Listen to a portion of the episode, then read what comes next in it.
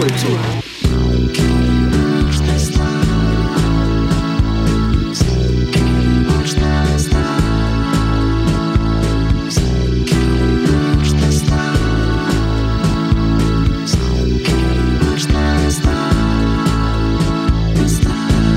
Herzlich willkommen zu Tausend Jahre Pop Kultur. mit dem heutigen Thema, Ich sehe was. was du nicht siehst. Kapitel 3, Chapter 3. Ja. genau. Episode 2. Achso, Episode 35. 35, ja, genau, genau. aber Teil 2. Aber Teil zwei, oh, verdammt. So langsam wird es Ja, unübersichtlich, ja, also merke ich. Ne? Nein, Vor allen also, Dingen nach dem dritten Haselnusslikör. das stimmt, ja. Also, äh, wir sind im Prinzip, das ist relativ einfach zu erklären, ne? wir sind Ja. äh, quasi im dritten Jahr, Genau. in dem wir unsere Serien-Highlights des Jahres vorstellen. Genau. Und äh, heute im zweiten Teil, letzte Woche hatten wir schon den ersten Teil. Genau. Und insgesamt ist es aber Episode 35. Richtig. So. Krass eigentlich, ne? Schon. 35 klingt noch überschaubar. Also, Aber ja. nichts. Nee, ich meine dafür, dass es schon drei Jahre demnach sind. Ja. Länger. Nee, drei Jahre ungefähr. Doch, Zweieinhalb? Drei? drei. Doch. I don't know. Ja. Krass. Lang. Ja. Wir, zählen schon nicht mehr mit. Genau. So. Ja, Ein, ein ähm, Schlückchen noch? Sprich ruhig. Ja, ich brauche auch noch ein Schlückchen äh, Mhm. aus meinem eigenen Schnäpsgläserchen. Ähm, ja, letzte Woche bin ich gestartet. Ähm, diesmal gerne. Darf du, ich? Natascha. Ja. Auf jeden ich Fall. übernehme auch gerne. Und zwar mit meinem absoluten Highlight dieses Jahres, also Serienhighlight. Ne? Bin ich sehr gespannt. Ja, ähm, es geht um eine britische Serie. Hast du sowas dabei? Wir fragen uns ja Mhm. Britisch? immer, äh, gibt es Überschneidungen? Ähm, lustigerweise ist die Midnight Mass, ist glaube ich zwar eine amerikanische Produktion, aber Wirklich, aber spielt sehr, an der ne? Kanadischen Grenze. Also ist glaube ich ein kanadisch-amerikanisch. Also zum Commonwealth sozusagen. Ja, richtig. Sind auch viele britische Schauspieler Ja, okay. tatsächlich. Also deshalb ähm, Ja. bin ich mir gerade nicht sicher, ob es Also Great Great Britain sozusagen. Great, greater. Greater, richtig. nee, das hier ist schon richtig, äh, hier so Mainland. Ja. Und zwar It's a Sin. Ah, da habe ich auch von gehört. Da habe ich auch von gehört. It's a Sin. Cool, jetzt bin ich gespannt. Aus diesem Jahr, Miniserie, fünf Teile. Ach, fünf Teile nur? Ja, Hm. sehr überschaubar. Da gucke ich heute noch durch. Kannst du machen. ja. Sind ja. die denn kurz oder eher lang, die Teile? Wahrscheinlich eher äh, länger. ich glaube so eine Stunde oder so. Naja, ja, irgendwie sportlich. sowas. Mhm. Also, It's a Sin, Mhm. äh, Regie und Drehbuch Russell T. Davis, der bereits, ich habe es damals nicht geguckt, Queer as Folk entwickelt hat. ja, So, habe ich gesehen. bitte was? Habe ich auch gesehen. Ja. Ähm, in den Hauptrollen. Ach, ich frage mich gerade, ich glaube, die erzähle ich euch, wenn's, äh, wenn ich die, die Figuren auch vorstelle. Das macht vielleicht mehr Sinn. Ne? Okay. Also, ähm, diese Serie und ihre fünf Episoden umfassen die Zeit zwischen 1981 und 1991. Also es geht um die Dekade. Ja? Äh, und äh, Ort des Geschehens ist London hauptsächlich. Ja. Ähm, und es geht letztlich um das Ankommen von AIDS in Großbritannien. Das ist so das, worum es, sag mal, übergeordnet geht. So. Ähm, wir haben fünf Hauptfiguren und gezeigt wird am Anfang, wie diese fünf Hauptfiguren in London ähm, als junge Menschen, 19-, 20-jährig, ähm, so eine Art neues Leben beginnen. Also einige leben schon in London, einige ziehen hinzu, ähm, beginnen dort mit einem Studium oder haben Jobs. Und diese fünf Personen umfassen vier homosexuelle Jungs und ein heterosexuelles Mädchen namens Jill. Und Hauptfigur, muss man sagen, ist Richie. Richie Tozer. Richie gespielt von ähm, Ollie Alexander, auch bekannt als äh, Sänger von Years and Years. Also ein Multitalent und Ja. um, überhaupt, das kann ich schon mal vorweg sagen, alle Schauspieler sind absolut Bombe und grandios. Ja. Ähm, selten sowas Gutes auch gesehen. Ach, die ganze Serie ist einfach so gut. Wo läuft die? Falsche Frage. Falsche Frage. Ich sag ja, du brauchst mich gar nicht fragen. Muss sich jetzt jeder mal selbst irgendwie zusammensuchen. Ich meine sogar auch auf Netflix, wenn mich nicht alles täuscht. Äh, ich glaube sogar, dass es irgendwo. Ah, ich weiß es nicht mehr. Ich kann es nicht sagen. Es ist auch schon eine Weile her, dass ich es jetzt gesehen habe. Guck mal parallel. Ja, kannst ruhig Ach so, weiterreden. Ich okay. mach das, ich höre trotzdem zu. Ich habe nur, kann das. Ja, auf jeden Fall geht es um ähm, eben diese fünf äh, Personen. Und Richie verlässt ihn, sieht man auch eigentlich gleich zu Beginn, er verlässt sein Zuhause auf der Isle of Wight, die so ein bisschen vorgelagert ist im Ärmelkanal. Ja. Ärmelkanal.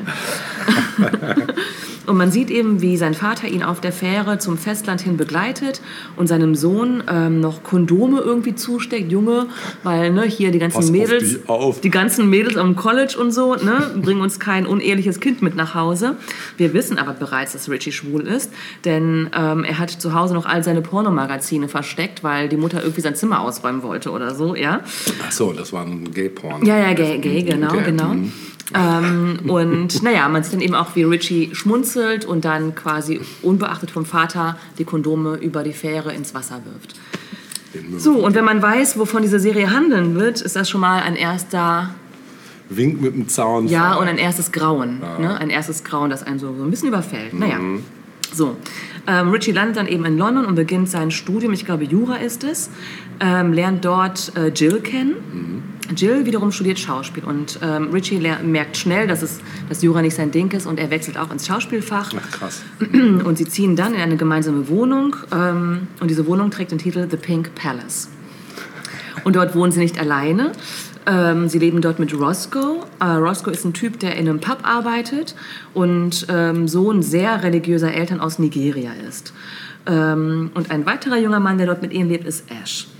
Ähm, dann wird die fünfte Person eingeführt, die fünfte Hauptfigur namens Colin. Colin ist aus Wales und landet in London als äh, Auszubildender bei einem Herrenausstatter.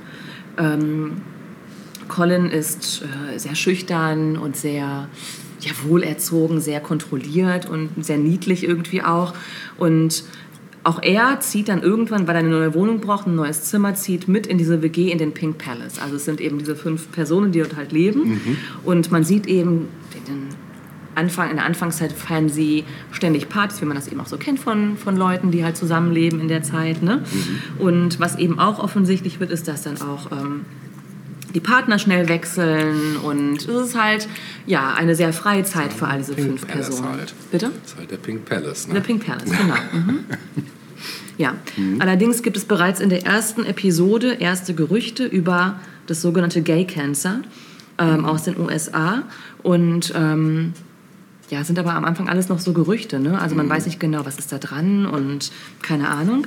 Aber auch schon in der ersten Episode gibt es dann schließlich einen ersten Todesfall im Bekanntenkreis dieser fünf Freunde. Okay. Und wir äh, als Zuschauer wissen natürlich, was das heißt, wenn hier von Gay Cancer die Rede ist. Ne?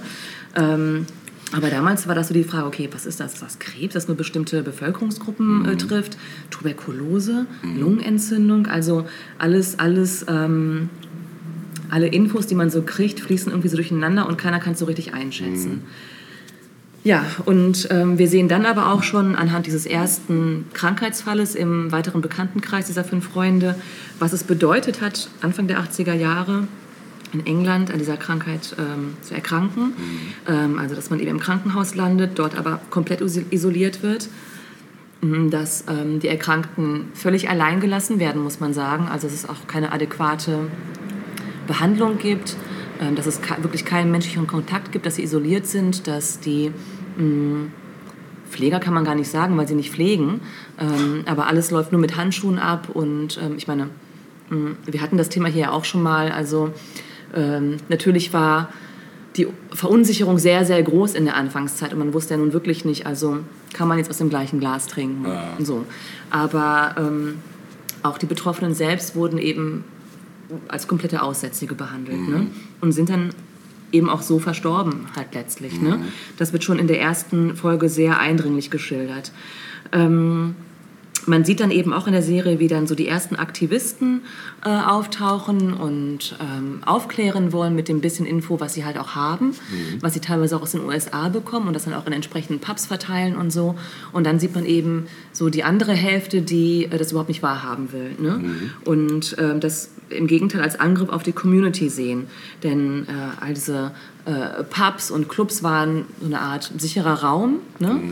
Ähm, und der wird plötzlich durch so was Ernsthaftes wie eine todbringende Krankheit durchbrochen. Ähm, das ist ziemlich toll auch dargestellt, finde ich, in dieser Serie, wie das so aufeinanderprallt und ähm, wie das Leben für viele erstmal normal weitergeht. Ne? Mhm. Also man will es nicht so an sich heranlassen. Ja, eine Ausnahmefigur in dieser Serie ist Jill. Mhm. Jill interessiert sich früh äh, für dieses Thema und schließt dann auch, ähm, auch schnell Kontakte ähm, mit, mit diesen Aktivisten. Aber wie gesagt, also all diese Infos zur Erkrankung sind noch alles extrem vage. Ähm, aber, und das ist hier ein Zitat, das ich in, einem, in einer Rezension gelesen habe, etwas Schreckliches bahnt sich seinen Weg durch diese Pubs und Wohnungen, leise und tödlich. Und das ist auch so das, was man so als Zuschauerin irgendwie schnell bemerkt halt. Ne? Ähm, ja, und irgendwann im Verlauf dieser Serie verschwinden immer mehr Leute aus dem Freundeskreis. Verschwinden heißt, dass sie irgendwann von ihren Familien geholt werden. Und man weiß nicht so genau, was ist, mit, was ist jetzt mit denen los. Und ja, irgendwann erfährt man halt, okay, die sind erkrankt und dann irgendwann vielleicht auch verstorben halt. Ne?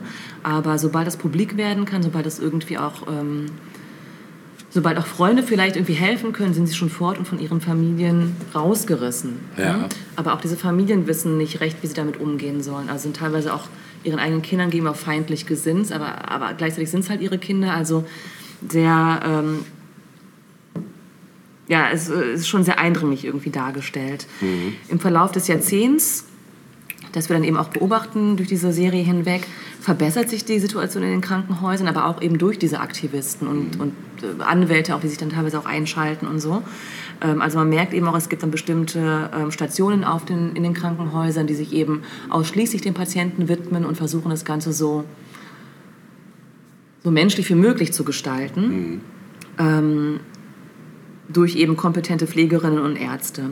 Ähm, es finden erste Demos statt, unter anderem auch um das Thema der Medikamente zu behandeln, also Medikamente, die endlich mal kost, äh, kostengünstiger verbreitet werden sollen, ähm, dass das Ganze, dass, dass die Betroffenen eben nicht hängen gelassen werden ne, und äh, sterben gelassen werden sozusagen, sondern auch äh, weitestgehend irgendwie medikamentös behandelt werden können. Aber man sieht eben auch, wie sich viele auch nicht trauen, an diesen Demos teilzunehmen. Also beispielsweise gibt es eben dann ja auch in dieser Serie Leute, die im Schauspiel unterwegs sind und ähm, Angst haben, dass sie keine Engagements mehr kriegen, wenn sie eben öffentlich auf Demos auftauchen. Hm? Ähm, oder, oder Jobverlust andererseits. Das wird auch stark thematisiert. Ja, durch alles hinweg ähm, sieht man eben, wie diese Clique aber doch sehr zusammenhält, also komplett zusammenhält. Und so die ähm, treibende Kraft dahinter ist auch immer noch Jill, also ähm, die Frau in dieser Clique. Mhm. Viel mehr kann ich gar nicht sagen, weil ähm, ich meine, wir kennen die Geschichte von AIDS ja nun auch gerade in den 80er Jahren, ähm, aber es ist nochmal ja, extrem interessant zu sehen, wie das hier umgesetzt wird. Es ist ähm, eine unglaublich menschliche Darstellung dieser Thematik. Mhm. Es ist unterhaltsam, es bringt ähm, ganz viele Aspekte irgendwie zusammen, ohne überladen zu wirken. Es ist unglaublich rund gemacht einfach. Mhm. Und zum Hintergrund dieser Serie, ähm, Russell T. Davis hat diese Serie aufgrund seiner eigenen Erfahrungen als schwuler Mann in den 80ern entwickelt. Ah, okay. Also ganz, ganz vieles ist dort auch autobiografisch Ja. reingeflossen. Ähm, beispielsweise studierte Davis ab 1981 in Oxford, hatte aber Freunde in London. Und er sagt hier in einem, äh, in einer, in einem Interview, viele meiner Freunde aus unserem örtlichen Jugendtheater in Swansea gingen fort, um Schauspieler zu werden. Sie lebten in einer Wohnung namens Pink Palace und feierten Tag- und Nachtpartys. So bin, ich ab, äh, so bin ich an vielen Wochenenden verschwunden und habe den Pink Palace besucht. Ich bin im Zug hin und wieder zurück mit einem Kater. Und über die Anfänge von AIDS in Großbritannien sagt er, es begann wirklich wie ein merkwürdiges Gerücht am Horizont. Es begann als etwas Amerikanisches. Wir schienen entfernt davon zu sein. Es war, als käme es näher und näher, bis es an der Türschwelle war, bis es Menschen nahm, die du liebtest. Ja, und die Rolle der Jill Baxter ist tatsächlich auch angelehnt an äh, eine Freundin von äh, Davis mit dem Namen Jill, Na Jill Nader und ähm, interessanter Jill Nader, Entschuldigung. Und sie spielt hier ähm, tatsächlich dann auch in der Serie ähm, Jills Mutter. Also Krass. die Original Jill Ja. spielt quasi in der Serie ihre eigene Mutter. Das ist, äh, Ja, das ist cool, schön, auch wirklich, ja. Ähm, die Serie soll auch die Rolle der Frauen ähm, nochmal widerspiegeln, die an der Seite von erkrankten und sterbenden Männern waren, also als Vertraute, als Pflegerinnen, als Trauernde und Freundinnen. Ne? Ähm, und die Schauspielerin Lydia West, die die Jill verkörpert, hat ähm, interessanterweise ähm, während der Dreharbeiten für das Team regelmäßig 80er-Partys veranstaltet, äh, um damit das emotionale Thema so ein bisschen besser ver- verkraftbar zu machen. So. Also jetzt versucht er so ein bisschen ja, eine leichtere Note reinzubringen. Ähm, ein weiterer Grund für Davis, diese Serie umzusetzen, war es, ähm, ja, so ein, ein, ja, ein Denkmal auch zu errichten an all die Freunde, die an AIDS gestorben sind. Ne? Also er sagt, sie hatten eben selten Kinder, diese Männer, die halt gestorben sind. Und die Eltern dieser jungen und älteren Männer ähm, sterben inzwischen. Und auch die Erinnerung an diese jungen Männer verblassen. Also es gibt im Prinzip keinen mehr, der diese Geschichte wirklich aus erster Hand wiedergeben kann. Ähm, auch das ist so ein Grund gewesen, diese Serie endlich umzusetzen. Ja. Ja, es ist ähm, auf jeden Fall eine Serie, äh, für die man Taschentücher braucht. hört höchst emotional, so an. höchst emotional. Äh, am Ende sind all diese Leute dicke Freunde von einem. Ja, also Mhm. man, äh, es geht ganz schnell. Wirklich schon in der ersten Folge denkt man, die, die gehören zu einem. Und es ist so der eigene Freundeskreis irgendwie, Mhm. Ja. geil. Und äh, so diesen Verlauf zu sehen. Natürlich verlieren wir auch einige dieser Personen im Verlauf der Serien. Das ist ähm, heftig, Mhm. ne? aber ich kann wirklich nur jedem raten, sich diese Serie anzugucken. Es ist ein absolutes Highlight, ein Juwel in der Serienlandschaft, Geil. absolut. Ähm, Im Übrigen ist auch, ähm, nachdem die Serie in England ausgestrahlt wurde, die Anzahl der HIV-Tests in die Höhe geschnellt. Aha, Äh, ich habe irgendwo gelesen, sie hat sich ver, vervierhundertfacht. Also es hat nochmal einen ganz krassen Bildungsaspekt auch mit, äh, mitgebracht. Ne? Ja. ähm, aber auch rein als, als Erzählung, als Geschichte und als ähm, geschichtliche Umsetzung dieses Themas. Ne? Ähm, wirklich ganz toll gelungen. Ja. Und dann ist mir noch äh, ein Buchtipp eingefallen, quasi äh, ergänzend. Ein Ah, Buch, das ich geil. dieses Jahr auch gelesen habe. Ja. Äh, und zwar ist es ein Buch von Re Rebecca Mackay. Das Buch war ähm, quasi shortlisted für den Pulitzerpreis, hat ihn aber nicht bekommen. Mhm. Äh, The Great Believers aus dem Jahre 2018 ähm, heißer Lesetipp auch. Mhm. Also es behandelt die gleiche Thematik nur auf Chicago bezogen, auch mit ganz tollen Figuren, mit einer guten Grundstory, auch mit Zeitsprüngen und so. Also das mal so als ähm, begleitende Literatur vielleicht am Rande. Hört sich gut an. Ja, es ist eine tolle Serie. Ja, fange ich heute noch mit an. Ja. Kannst du von ausgehen. Ja. ähm, wie gesagt, auch die Schauspieler sind alle toll. Also ähm, wirklich vorneweg, äh, Olli Alexander ist wirklich toll, aber alle anderen auch. Also äh, viele neu, neue Leute auch, die vorher nicht so groß irgendwie in Erscheinung getreten sind oder vielleicht mal an irgendwelchen Theaterproduktionen beteiligt waren oder so, Mhm. aber jetzt hier ihre erste TV-Rolle haben. Ne? Ähm, ja, ich äh, bin wirklich schwerst begeistert Cool, ja. gewesen. Klingt- Also kommt, kommt an. und ich glaube auch, dass das mit ein Grund war, warum ich so das erste halbe Jahr oder so oder, oder ähm, relativ lange in diesem Jahr gedacht habe, alle anderen Serien waren so irgendwie, kamen daran nicht ran und waren dann dadurch für mich auch nicht so sehenswert. Ja, kenne ich auch. Kennt man manchmal, Mhm. ne? Also, Ja, da komme ich habe ja auch heute noch gleich noch so ein Highlight, wo, wo ich sagen muss, das ist so outstanding, das ist völlig fernab von allen anderen Serien, Ja. die auch gut waren, aber dieses nochmal so ganz speziell, Ja. da komme ich nachher zu. ja. Also, wie, wie gesagt, das ist ein absoluter ja, Banger sozusagen. Ja. Ich kann es nicht anders sagen. Ähm, okay, auch die Musik ist natürlich toll, kann man Ja. sich vorstellen. 80er Jahre Hits rauf und runter. Ja, ne? Und auch alle wirklich gut platziert. Mhm. Und ähm, ich hatte, hatte, hatte mich zuerst für einen anderen Song entschieden und bin dann aber doch umgeswitcht, weil ich dachte, nee, es, es, es kann nur ein Song gespielt werden. Zuerst, äh, aber das ist auch nochmal ein heißer Anspieltipp, ähm, habe ich gedacht an, ähm, das, das Stück läuft gleich in der Anfangssequenz, OMD, Enola Gay. Oh ja, geil. Von 1980 ist ein geiler Song, genau, und ähm, spiegelt nochmal so diese Aufbruchsstimmung auch wieder, als das Lied läuft. Also als die jungen Leute so nach London kommen und endlich so ein freiheitliches Leben irgendwie leben können. Und habe mich ja dann aber doch dann letztlich für It's a Sin, ähm, also den Namensgeber für die Serie entschieden, für die Pet Shop Boys. Sehr geil. Das ist dann doch ein Stück besser. Klassiker, absolut. Du bist ja sowieso Pet Shop Boys Fan. ja, auf jeden Fall. Das hören wir jetzt. Das hören wir jetzt. ist eine Sünde. Ja.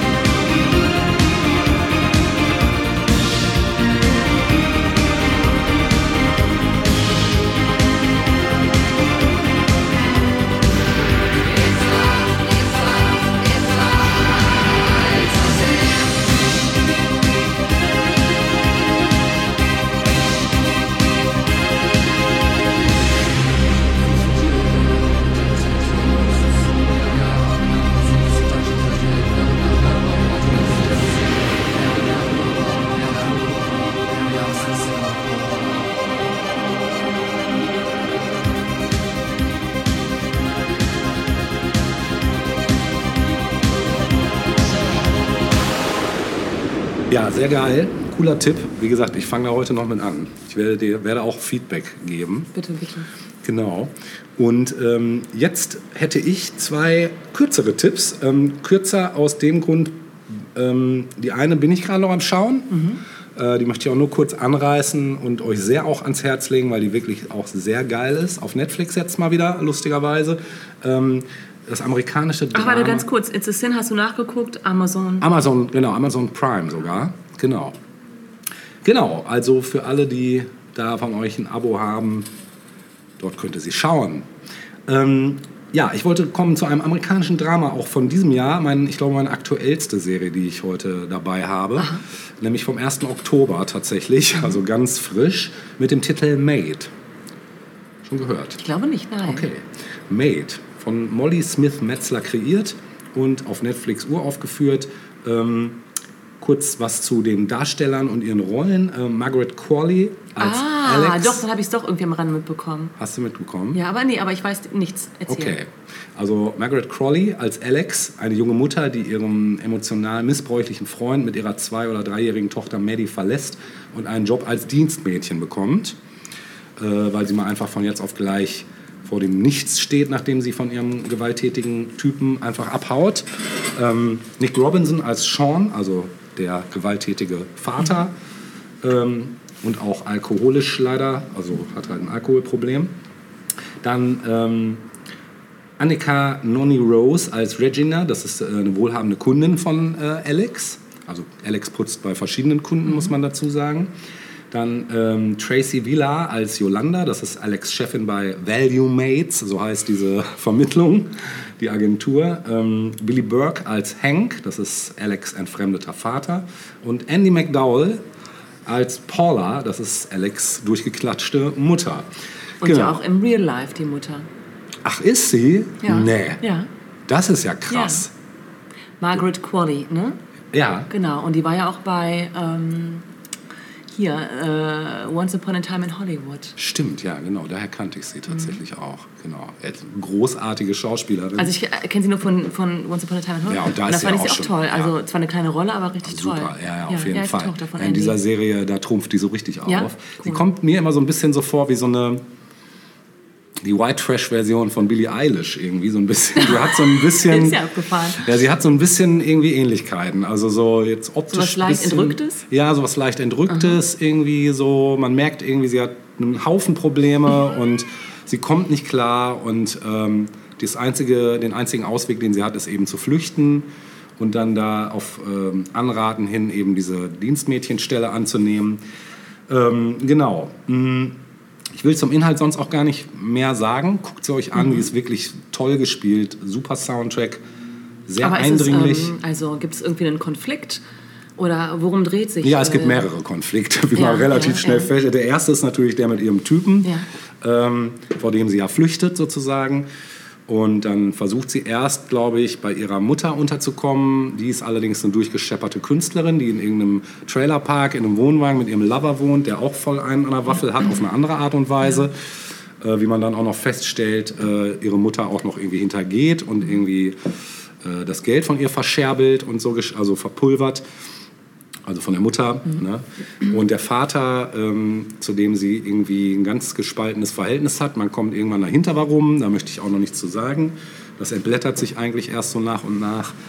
Ähm, genau, äh, Rotten Tomatoes 96 Prozent äh, Zustimmungsrate, also auch nicht verkehrt. Aber kannst du sagen, was ist so. Ähm, warum, warum möchten wir die Serie gucken? Warum ihr die gucken möchtet? Weil die einfach euch relativ schnell gefangen nehmen wird, glaube ich. Durch diese Lebenswelt, die gezeigt wird? Ja, Oder gibt genau. es irgendwie etwas, ein Ziel, was man irgendwie. Naja, man möchte Also- halt, dass es ihr besser geht irgendwie. Und es ist aber immer so ein Auf und Ab und so ein.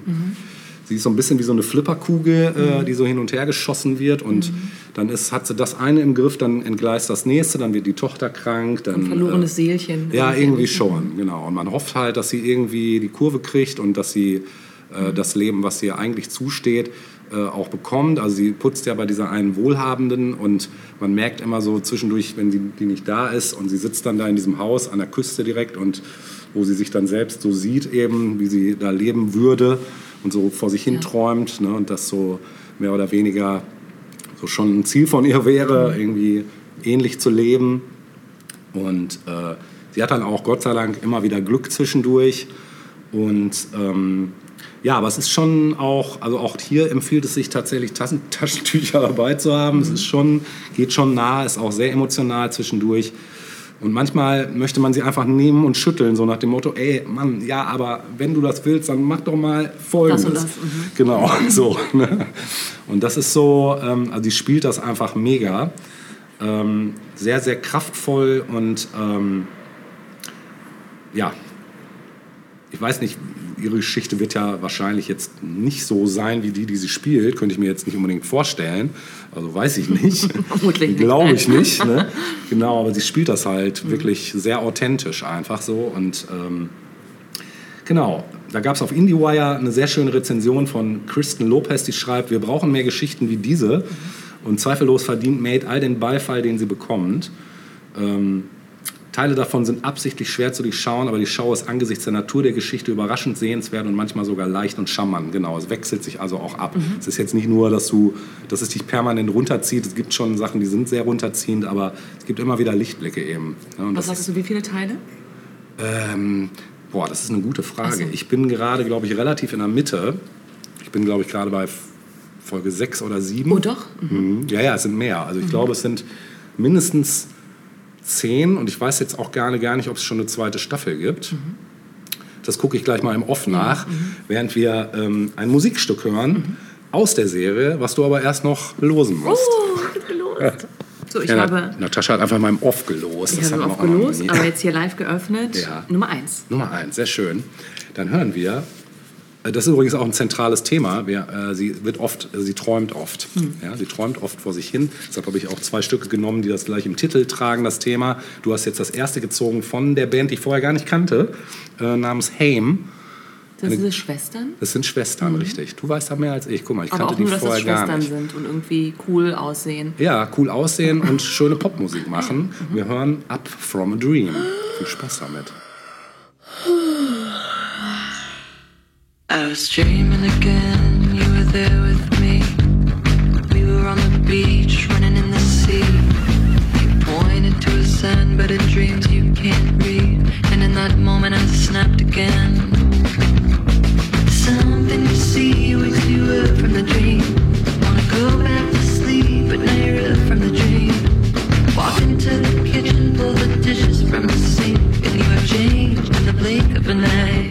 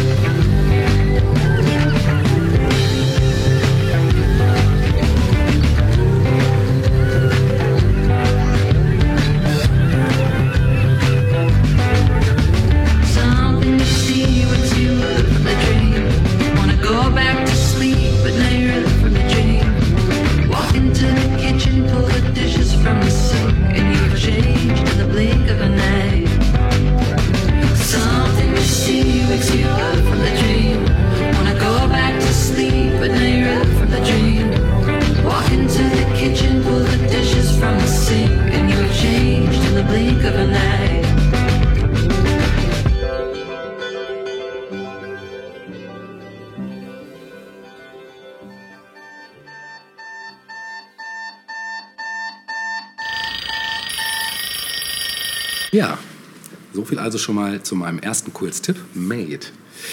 Mein zweiter Kurztipp ist etwas kontrovers, weil ich muss gestehen, dass ich die Idee von dieser Serie großartig finde. Er hat mich komplett abgeholt. Als ich schon den Titel sah, wusste ich, das muss ich gucken. Leider gibt es in dieser Serie, die auch eine, eine Miniserie bisher zumindest ist, sind also insgesamt nur sechs Folgen. Äh, alles aber abgeschlossen, also es ist eine Episodenserie. Also sprich, es geht zwar immer ums gleiche Oberthema, aber jede Folge für sich ist eine eigene Geschichte, was ich eigentlich auch gut finde. Also es gibt äh, Serien, bei denen das sehr gewonnen hat. Zum Beispiel Black Mirror ist so eine, wo ich das so finde. Und dies ist eben eine US-amerikanische äh, Science-Fiction-Drama-Fernsehserie mit dem Titel Soulmates. Seelenverwandte. Schon mal gehört? Nein. Schon noch nicht gehört. Ähm, genau, also es ist so ein bisschen so eine Dystopie, die wurde von äh, William Bridges und Brad Goldstein entwickelt und in jeder Folge sind eben andere Darsteller zu sehen, wobei die einzelnen Episoden unter dem Oberthema der Suche nach der idealen Partnerschaft stehen. Und in den USA hatte die Serie am 1. Oktober 2020 Premiere und in Deutschland ist sie seit dem 8. Februar Entschuldigung, ein... Brett Goldstein. Ja, kennst du, ne? Ja, wir hatten ihn vorhin bei, äh, als äh, Drehbuchautor und Schauspieler in Ted Lasso. Ach ja. Ja, wenn der gleiche ist, aber Kopie, Wie krass. oder? Das ist mir ehrlich gesagt anscheinend eine englische Serie, durchgerauscht. oder? Nee, amerikanisch. Amerikanisch. Ich meine, vielleicht gibt es Ja, viele das Menschen, die so heißen, aber Das ist mit Sicherheit derselbe. dass alle Drehbuchautoren sind, wäre verwunderlich, Schon. oder? Ja. Mhm. Das können wir gleich auch mal im Off nachrecherchieren. Genau. Ja, in Deutschland ist die seit dem 8. Februar 21 auf Prime auch wieder zu sehen. Und es, ah, jetzt guck, das ähm, hatte ich eben nicht mehr auf dem Schirm. Also es wurde eine zweite Staffel angekündigt. Die erste besteht eben aber nur aus sechs Folgen. Mhm. Und ich muss ganz ehrlich sagen, zwei Folgen dieser Staffel haben mir überhaupt gar nicht gefallen. Die waren so völlig, die sind für mich völlig rausgefallen. Und das war auch das, äh, so ein bisschen das Manko, weil die anderen Sta äh, Folgen waren mega, also wirklich richtig gut. Ich wollte auch da noch kurz einmal ähm, in die äh, in die Story reingehen, damit ihr ungefähr wisst, worum es geht. Also in der nahen Zukunft, das ist wirklich eine ganz nahe Zukunft, wurde im menschlichen Genom der sogenannte Seelenpartikel entdeckt. So, und dieser Konzern Soul Connex hat daraus ein biochemisches Partnervermittlungsverfahren äh, entwickelt, bei dem durch einen Iris-Scan der Seelenverwandte oder die Seelenverwandte einer jeden Person, die sich testen lässt, bestimmen kann. Und es ist davon auszugehen, dass dies der eben, eben der ideale Partner ist, in den man sich sofort verliebt. Das ist also so das, womit die Firma wirbt. Ne? Ist also gar nicht so abwegig, das Ganze. Die Serie geht in unterschiedlichen Konstellationen der Frage nach Moral, Gefahren, Schwierigkeiten, Chancen und gesellschaftlichen Folgen von so einer äh, Technologie nach und ob Liebe eben vorherbestimmt oder eine Entscheidung ist. Ne? Und dieser ersten Folge, die war schon gleich ein mega Start, also da wollte ich auch kurz in die Handlung gehen, die heißt Wendepunkt und geht um ein Pärchen, die heißen Nikki und Franklin und die sind sehr glücklich, haben zwei Kinder. Und nachdem Nikkis Bruder durch den Test seine Seelenverwandte gefunden hat und geheiratet hat, kommen Nikki Zweifel an ihrer eigenen Partnerschaft, äh, was dann eben zu Unstimmigkeiten mit Franklin führt. Ja, und heimlich macht sie dann den Test, bricht aber vor Bekanntgabe des Ergebnisses ab, weil sie mit Franklin zusammenbleiben will. Als sie ihrem Mann davon berichtet, eröffnet der ihr aber, dass er seinerseits den Test schon gemacht hat und mit seiner Seelenverwandten zusammenleben möchte. Arsch. Ja, und so geht das Ganze los. ne, und da war schon gleich so, pff, Alter. Ja, und das Ding ist, jede Folge ist wirklich komplett unterschiedlich. Es gibt Folgen, die haben eher so wie das jetzt, eher so Drama-Charakter. Und dann gibt es welche, die haben schon fast Krimi-Thriller-Charakter. Und dann gibt es aber auch, und das fand ich überhaupt nicht passend, zwei Folgen, die so Comedy-Charakter hatten. Das passte für mich da irgendwie überhaupt nicht rein. Das hat so mich, weiß ich nicht, das hat mich so komplett da rausgerissen, wo ich dann dachte, ah, irgendwie, nee, sorry, aber die eierlegende Wollmilchsau passt bei diesem Thema nicht. Also für mich nicht. So. Und deshalb, ich würde die weiter gucken, glaube ich. Aber ich glaube, das hast du bei so Episodenserien öfters. Das war bei Black Mirror auch so. Wobei bei Black Mirror, muss ich sagen, gab es nur ganz, ganz wenig Folgen, die, die ich nicht so toll fand. Hier waren es eben gleich schon zwei. Und die so mittendrin in dem Ganzen, so, und da dachte ich so, ah, schade. Aber da es ja nicht aufeinander aufbaut, ist es ja okay. Das also du stimmt. kannst dann ja irgendwie die übernächste Folge wieder gucken. Mhm. Das ist dann der Vorteil. Du kannst es halt einfach skippen, weil du weißt, es Genau. lenkt dich jetzt nicht von, der, von Ja. dem eigentlichen Thema ab. Ja. Mhm. Dafür waren die letzten beiden Folgen wieder absoluter Knaller. Also speziell die letzte Folge, dazu möchte ich jetzt aber nichts sagen. Die erhielt äh, sehr gemischte Kritiken, übrigens auch wegen diesem, was ich gerade gesagt habe. Ähm, Es gibt zum Beispiel im Stern wurde gelobt, äh, die Serie nehme sich viel Zeit, die Vor- und Nachteile dieser Partnersuche zu ergründen. Was auf eine Art zwar ermüdend sei, auf die andere Art fänden die Autoren jedoch immer wieder Herangehensweisen. Und ähm, Martin Schwickert vom RND, der hat gesagt, das Gedankenexperiment sei durchaus spannend, allerdings drifte die Serie gelegentlich ab. Und die unterschiedlichen Herangehensweisen seien gleichzeitig Bereicherung und aber auch Problem. Und einzelne Episoden stünden unter angestrengtem Originalitätsdruck.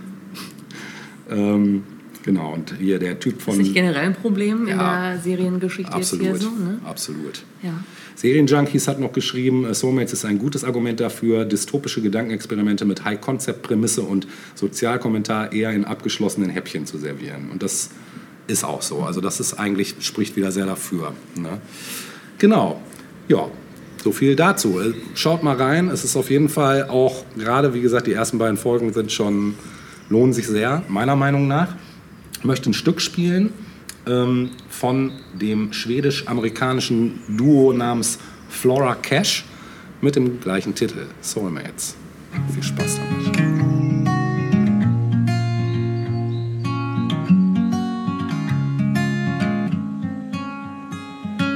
Feels like we've lived a hundred lives before. Together and then decided on one more. Here on earth where everything is cruel. Cause no one knows that this is just a school. For what it's worth, I'd die with you again. A hundred more times multiplied by ten. I hope I'll always have you in my mind So that I know to find you every time Soulmate, soulmate, soulmate. Won't you dance here with me while it grows late? Put your head on my chest, that's your safe place. We'll fall deeper in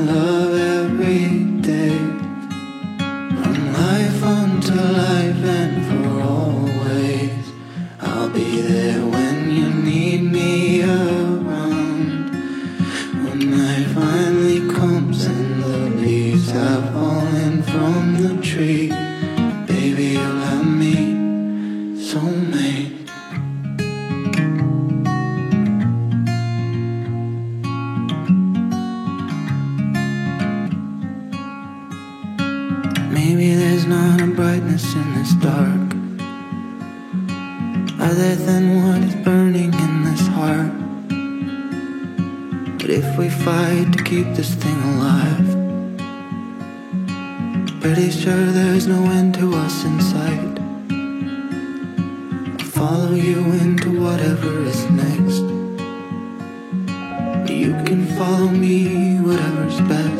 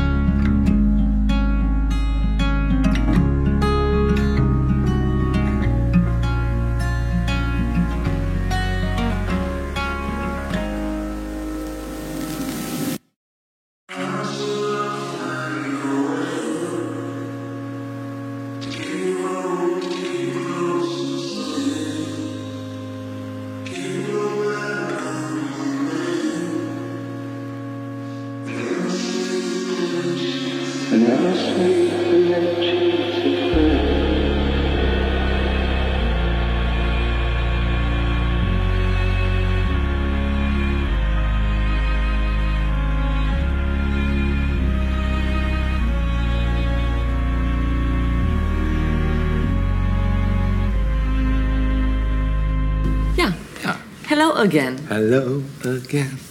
Du, ich se- möchte dich heute noch sehen. Dort am Fluss, wo die Bäume Bäume stehen. stehen. Dort, wo alles begann. Tolles Lied, oder? Der Howie. The Howie, The Howard Carpendale. Ja, okay, werden wir wieder ein bisschen ernsthaft, denn es Ja. geht jetzt um Mord. Oh. Mord im Gebäude. Tod und Mordschlag.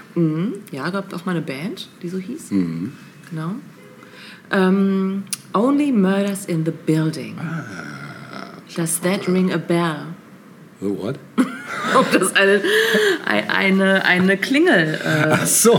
ringelt. Ring my bell. Ja, die man nicht, nicht, nein. Only bell. Murders in the Building. Sagt dir das was? Ja, also den Titel habe ich tatsächlich. Aber nicht hab ich- geguckt. nee, nicht gesehen. Okay, entschuldigt bitte. Manchmal ticken wir ein Manchmal bisschen sind aus. wir ein bisschen Äh, äh, ausgelassen. Ja, genau. Also, Only Murders in the Building. Nur Ja. Morde im Gebäude. Ja. Ist eine aktuelle Serie. Only Lovers Left Alive fällt mir in dem Stimmt, gibt's auch, ne? Ja. Genau. Ähm, eine Serie, die auch noch läuft, also sie ist noch nicht zu Ende. Mhm. Ne? Insgesamt gibt es zehn Folgen dieser Miniserie. Du kannst Und wahrscheinlich wieder nicht sagen, wo, ne? Du möchtest es nicht sagen. Checken wir gleich nochmal. Ja, ja mhm. genau. Ähm, Aber äh, sie läuft schon auf deutschen Plattformen. Mhm. Ähm, erschaffen wurde sie, erschaffen, ne? Wieder dieses Erschaffen, Ja. weil halt verschiedene Regisseure irgendwie beteiligt sind. Ja. Erschaffen wurde sie von Steve Martin, Ach, Och, und dem von- Steve Martin. ja, genau, und von John Krass. Hoffman. Krass. Das ist krass. Ja. Ja. Und in der Hauptrolle haben wir ebenfalls Steve Martin, mit ihm Martin Short, kennst du, wenn du ihn siehst, ja. und Selena Gomez. Ja, krass. So. ähm, wobei ich gleich zu Beginn sage, don't hate me, Selena-Fans. Aber ich sag mal so, Steve Martin und Martin Short sind das Herz dieser Serie. Ja, da muss man auch erstmal. Und danach kommt lange erstmal nichts. Ja, wollte ich gerade sagen, hinterlassen einen großen Canyon wahrscheinlich. Vor allem, wenn Selena Gomez noch dabei ist. Kann ich mir vorstellen. Ja. Ja, ich weiß nicht, keine Ahnung. Ich nehme an, sie wurde gecastet und äh, aufgenommen, weil sie einfach ein Superstar ist und viele junge Leute anspricht. Das wird wahrscheinlich der Grund sein, Vermutlich. denn rein so vom Können, die ist bisschen nett. Aber ja, Nett ist auch der kleine Bruder von Scheiße, ne? ich sag mal nichts dazu. Sie ist dabei, auch in einer prominenten Hauptrolle besetzt. Und das ist schon schön, so wie es ist. Also ich will mal nicht zu negativ hier sein. Ich will mal hier so eine Ted Lasso-Attitüde auf den, an den Tag legen. Also alles positiv sehen. Nein, also es ist eine Krimikomödie und zwar eine ganz besondere, finde ich. Ähm, Ort ist New York City und dort das, man muss sagen, fiktive Aconia Apartment House. Und in diesem großen Apartmenthaus leben Charles Hayden Savage, gespielt von Steve Martin. Er stellt einen früheren Schauspieler dar, dessen größter Erfolg äh, die 80er Detektivserie Brazos ist. Und äh, an, an, auf der, äh, wie sagt man, ähm, lehnt er sich so ein bisschen, also er zehrt noch sehr von seinen früheren Erfolgen, die 30 und mehr Jahre zurückliegen und sieht sich immer noch gerne so als der Star dieser Serie, die seinen Namen trug sozusagen, oder der Hauptfigur. Das ist äh, Steve Martin und dann Brazo. gibt es, bitte was? Brazo. Brazo, ja genau, genau, Brazos. Und dann gibt es Oliver Putnam, gespielt von Martin Short. Er ist Broadway-Regisseur, ungefähr im Alter von Charles. Und finanziell steht äh, Oliver gerade nicht so super gut da. Ähm, und so seinen Job des Regisseurs am Broadway, den überträgt er auch so ein bisschen ins wahre Leben. Also alles ist für ihn oh, gleich vor die Show, die man irgendwie inszenieren muss und so. Ne? Ähm, ja, und dann haben wir eben die dritte Hauptfigur, nämlich Selena Gomez, und die spielt Mabel Mora. Äh, sie ist eine junge Frau, wohnt ebenfalls wie die beiden anderen äh, in einem Apartment des Arconia, äh, das aber gerade renoviert wird und das wohl ihrer Tante gehört und wo sie halt gerade umsonst leben kann. So. Das sind so diese drei Hauptfiguren und ähm, die drei begegnen sich in dieser Serie zum ersten Mal im Aufzug des Aconia. Und im Aufzug ist noch eine vierte Person dabei, nämlich ein anderer Bewohner des Aconia namens Tim Kono. Kurz darauf ertönt ein Feueralarm im Gebäude, alle müssen raus werden evakuiert. Und auf der Straße unten stellen ähm, oder dann, wo sie da halt hingehen, in der Zwischenzeit, in der da irgendwie evakuiert wird, ähm, treffen diese drei Figuren, also Charles, Oliver und Mabel, aufeinander und stellen fest, dass sie alle drei Riesenfans eines bestimmten True Crime Podcasts sind. ja, also True Crime Podcasts rulen ja auch die World, ne? Definitiv. Und so auch in dieser Serie. ähm, ja, sind alle total fasziniert davon und das ist so direkt so eine Verbindung zwischen diesen dreien. Sie schleichen sich dann heimlich zurück ins Gebäude, als sie feststellen, dass die Polizei vor Ort ist und dass es einen Toten gegeben hat. Nämlich Tim Kono, der Typ aus dem Fahrstuhl. Krass. Der wurde tot aufgefunden, wobei die Polizei von Suizid ausgeht. Aber als äh, richtige True Crime Podcast Fans äh, sind die drei davon nicht so überzeugt und wittern Mord. Ja, äh, sie suchen Hinweise äh, und beschließen dann eben auch einen eigenen Podcast über den Fall ähm, quasi äh, zu gestalten, ähm, der dann äh, den Titel trägt Only Murders in the Building. Also es soll halt wirklich nur um Morde im Gebäude gehen, ja? Krass. Only Murders in the Building. Ähm, die drei beginnen dann eben für diesen Podcast auch mit Hausbewohnern zu sprechen, denn irgendwo muss dieser Mörder sich ja aufhalten, den sie da vermuten hinter diesem Tod des jungen Tim Kono. Und wer hätte wohl ein Motiv gehabt? Ist es der Typ mit der merkwürdigen Katze, der, die auch in der Wohnung des Toten war? Oder ist es irgendwie die und die Person? Also, ne? Es scheinen einige Verdächtige im Umlauf zu sein. Ähm, aber stellt sich bald heraus, dass doch mehr hinter diesen drei Personen steckt, als wir zuerst gedacht haben. Und zwar sehen wir als Zuschauer auf einem alten Foto, ich glaube auch direkt in der ersten Folge, äh, ein Foto, auf dem Mabel, also Selena Gomez, mit, einem, mit anderen Freunden zu sehen ist. Und auf diesem Foto ist auch Tim Corno zu sehen, der Tote. Ja. Und wir denken uns, okay, also Mabel hat mehr zu erzählen, als sie bisher von sich gegeben hat. Und ähm, auch ihre beiden Kompagnons wissen natürlich nichts davon erstmal. Ne? Und es stellt sich heraus, dass diese, drei sogar, dass diese beiden sogar Kindheitsfreunde waren. So. Ähm, Im Verlauf der Serie stellt sich dann heraus, und man erfährt, dass es ähm, einen zehn Jahre zurückliegenden Silvesterabend gibt, ähm, an dem Mabel, Tim Kone und noch zwei weitere Freunde beteiligt waren, als Freunde. Und der wahrscheinlich auch irgendwie eine wichtige Rolle spielt in, in, im, im Versuch, eben diesen Tod des Tim Kone aufzuklären. Ähm, in so einem Parallelstrang erlebt man dann Charles, ähm, also Steve Martin, der eigentlich ein eher zurückgezogenes Leben führt, quasi sich immer noch im Glanze seines alten Rollenerfolgs da irgendwie sonnt, aber eigentlich ein sehr ähm, kontrollierter Typ ist. Wie gesagt, schon ein bisschen so ein Senior Citizen sozusagen, ja. Und der lernt aber eine Frau kennen, die auch in Marconia lebt, äh, Jan genannt.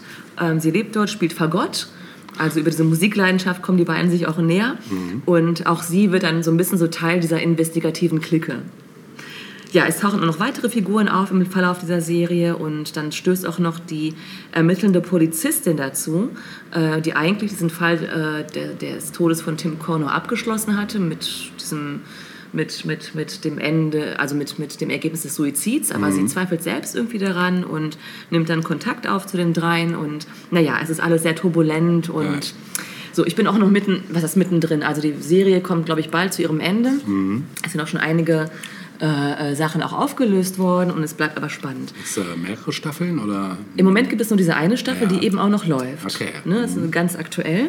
Und ähm, ja, es ist einfach eine wundervolle Serie. Ich kann es Cool. nicht anders sagen. Also insbesondere die beiden alten Herren, ja, ähm, reißen es richtig raus. Es ist äh, so vom Grundvibe ist es eine Serie, die zu New York passt wie Faust aufs Auge. Also es ist so, es gibt so einen ganz bestimmten New York Vibe wieder, wie man ihn aus älteren Filmen vielleicht auch kennt.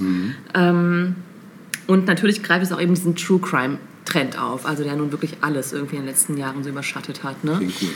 Sei es nun in Podcast-Form oder in Zeitschriften oder äh, Do Dokus oder so. Ähm, ja, die Dialoge sind sehr lustig, sehr geistreich, teilweise auch echt skurril, also teilweise echt ein skurriler Humor, den man sonst auch noch noch nicht so oft irgendwie gesehen hat. Ähm, und das New York, das so gezeigt wird, es gibt ja viele verschiedene Arten, New York darzustellen, finde ich. Ne? Ja. Und eigentlich hätte es auch gut in unsere New York Metropolenreihe gepasst, finde ich. Und in dieser Serie ist es so dieses schrullige, intellektuelle New York, das man ähm, vielleicht auch mal durch Woody Allen kennengelernt Wollte ich hat. gerade sagen. Mhm. Genau, das hat so, so einen gewissen Vibe einfach. Ähm, ja, ich habe dann in einer der Rezensionen gelesen, warum diese Serie so gut ist. Weil eigentlich ist sie relativ einfach gestrickt. Und es ist halt eine mm, humoristische, humorvolle True Crime Geschichte irgendwie wieder- wiedergegeben wird. Aber in einer Rezension heißt es, ein wesentlicher Schlüssel zum Erfolg ist es, sich als Show nicht zu ernst zu nehmen, während man die Figuren und ihre Sehnsüchte sehr ernst nimmt. Und das ist wirklich, also es trifft total auf diese Serie zu. Cool. Mhm. Ähm, interessant finde ich noch das Gebäude, in dem das Ganze stattfindet, also dieses Aconia äh, Building, das fiktiv ist. Ah, ähm, aber es okay. musste ja irgendwo gedreht werden und die Außenaufnahmen stammen von ähm, einem Gebäude namens The Belnord, ähm, das sich an der Upper West Side in New York City befindet. Äh, wurde 1908 er, äh, errichtet oder beziehungsweise ja erdacht und errichtet. Und frühere Bewohner dieses Apartmentkomplexes waren unter anderem Walter Matter und Lee Strasberg. Krass. also jetzt auch keine unbekannten Nö. New Yorker. äh, während dann aber die Apartments, die auch ganz cool, wirklich cool sind und auch so die Flure und so, ähm, die sind tatsächlich äh, Set-Design. Mhm. Also das ist halt konstruiert worden, aber wirklich ganz toll gemacht. Ja, Cool. ist ein heißer Tipp. Es ist Ja. eine wirklich, wirklich schöne Serie. Hört sich gut an. Auch schon mal wieder so alte Größen irgendwie Voll, zu wollte ich gerade sehen. sagen. Die hat man lange nicht. Also Genau. vor allem jetzt, ich kenne jetzt erstmal nur Steve Martin, aber der ja auch eine Hausnummer ist einfach. Total. Ja. Ja. und sie haben wirklich auch nichts verloren von ihrem Können. Cool. Ganz toll. Ja, das ist super. Ja, und gleich äh, am Ende der ersten Folge wird ein Lied gespielt. Auch die Musik ist natürlich gut. Das haben wir aber bei den meisten aktuellen Serien, finde ich, dass die Musikauswahl oft wirklich richtig, richtig gut ist. Und äh, zum Ende der ersten Folge, glaube ich, läuft ein Stück und das hören wir uns jetzt auch gemeinsam an. Das ist von Daniel Johnston, Oh, Don't Be Scared. cool. Bin ich gespannt, ob ich das kenne. Viel Spaß damit. There's a life worth living and it's inner resting. There's a calm that's real somewhere. There's a jungle stream and a band that's playing. There's a tune worth whistling to. Don't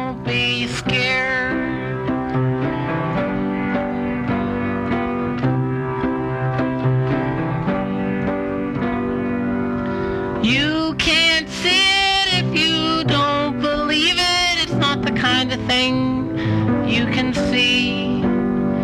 It won't help you out if you forget, cause it's not the kind of thing you can remember. Why must you give yourself a global rating? Numbers can mess up everything. Don't do that.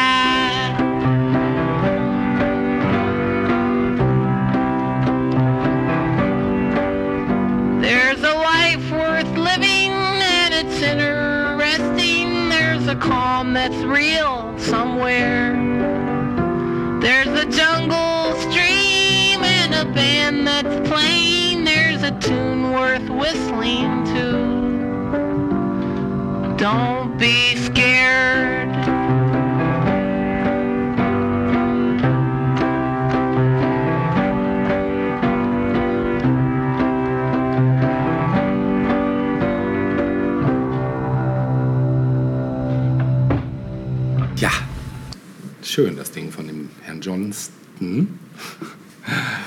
Auch da lohnt es sich mal ein paar Songs sich anzuhören. Er hat tatsächlich sehr tolle Songs, schöne Texte auch vor allen Dingen.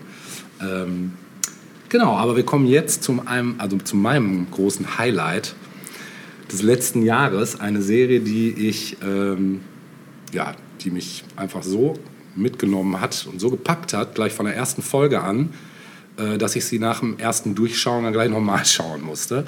Es ist auch eine Miniserie, beziehungsweise, ich weiß gerade gar nicht, sie hat schon ein paar Folgen, aber es gibt nur eine Staffel und es ist auch nicht auf eine ähm, Fortsetzung au- ausgelegt, wie man zum Ende auch merkt. Mm.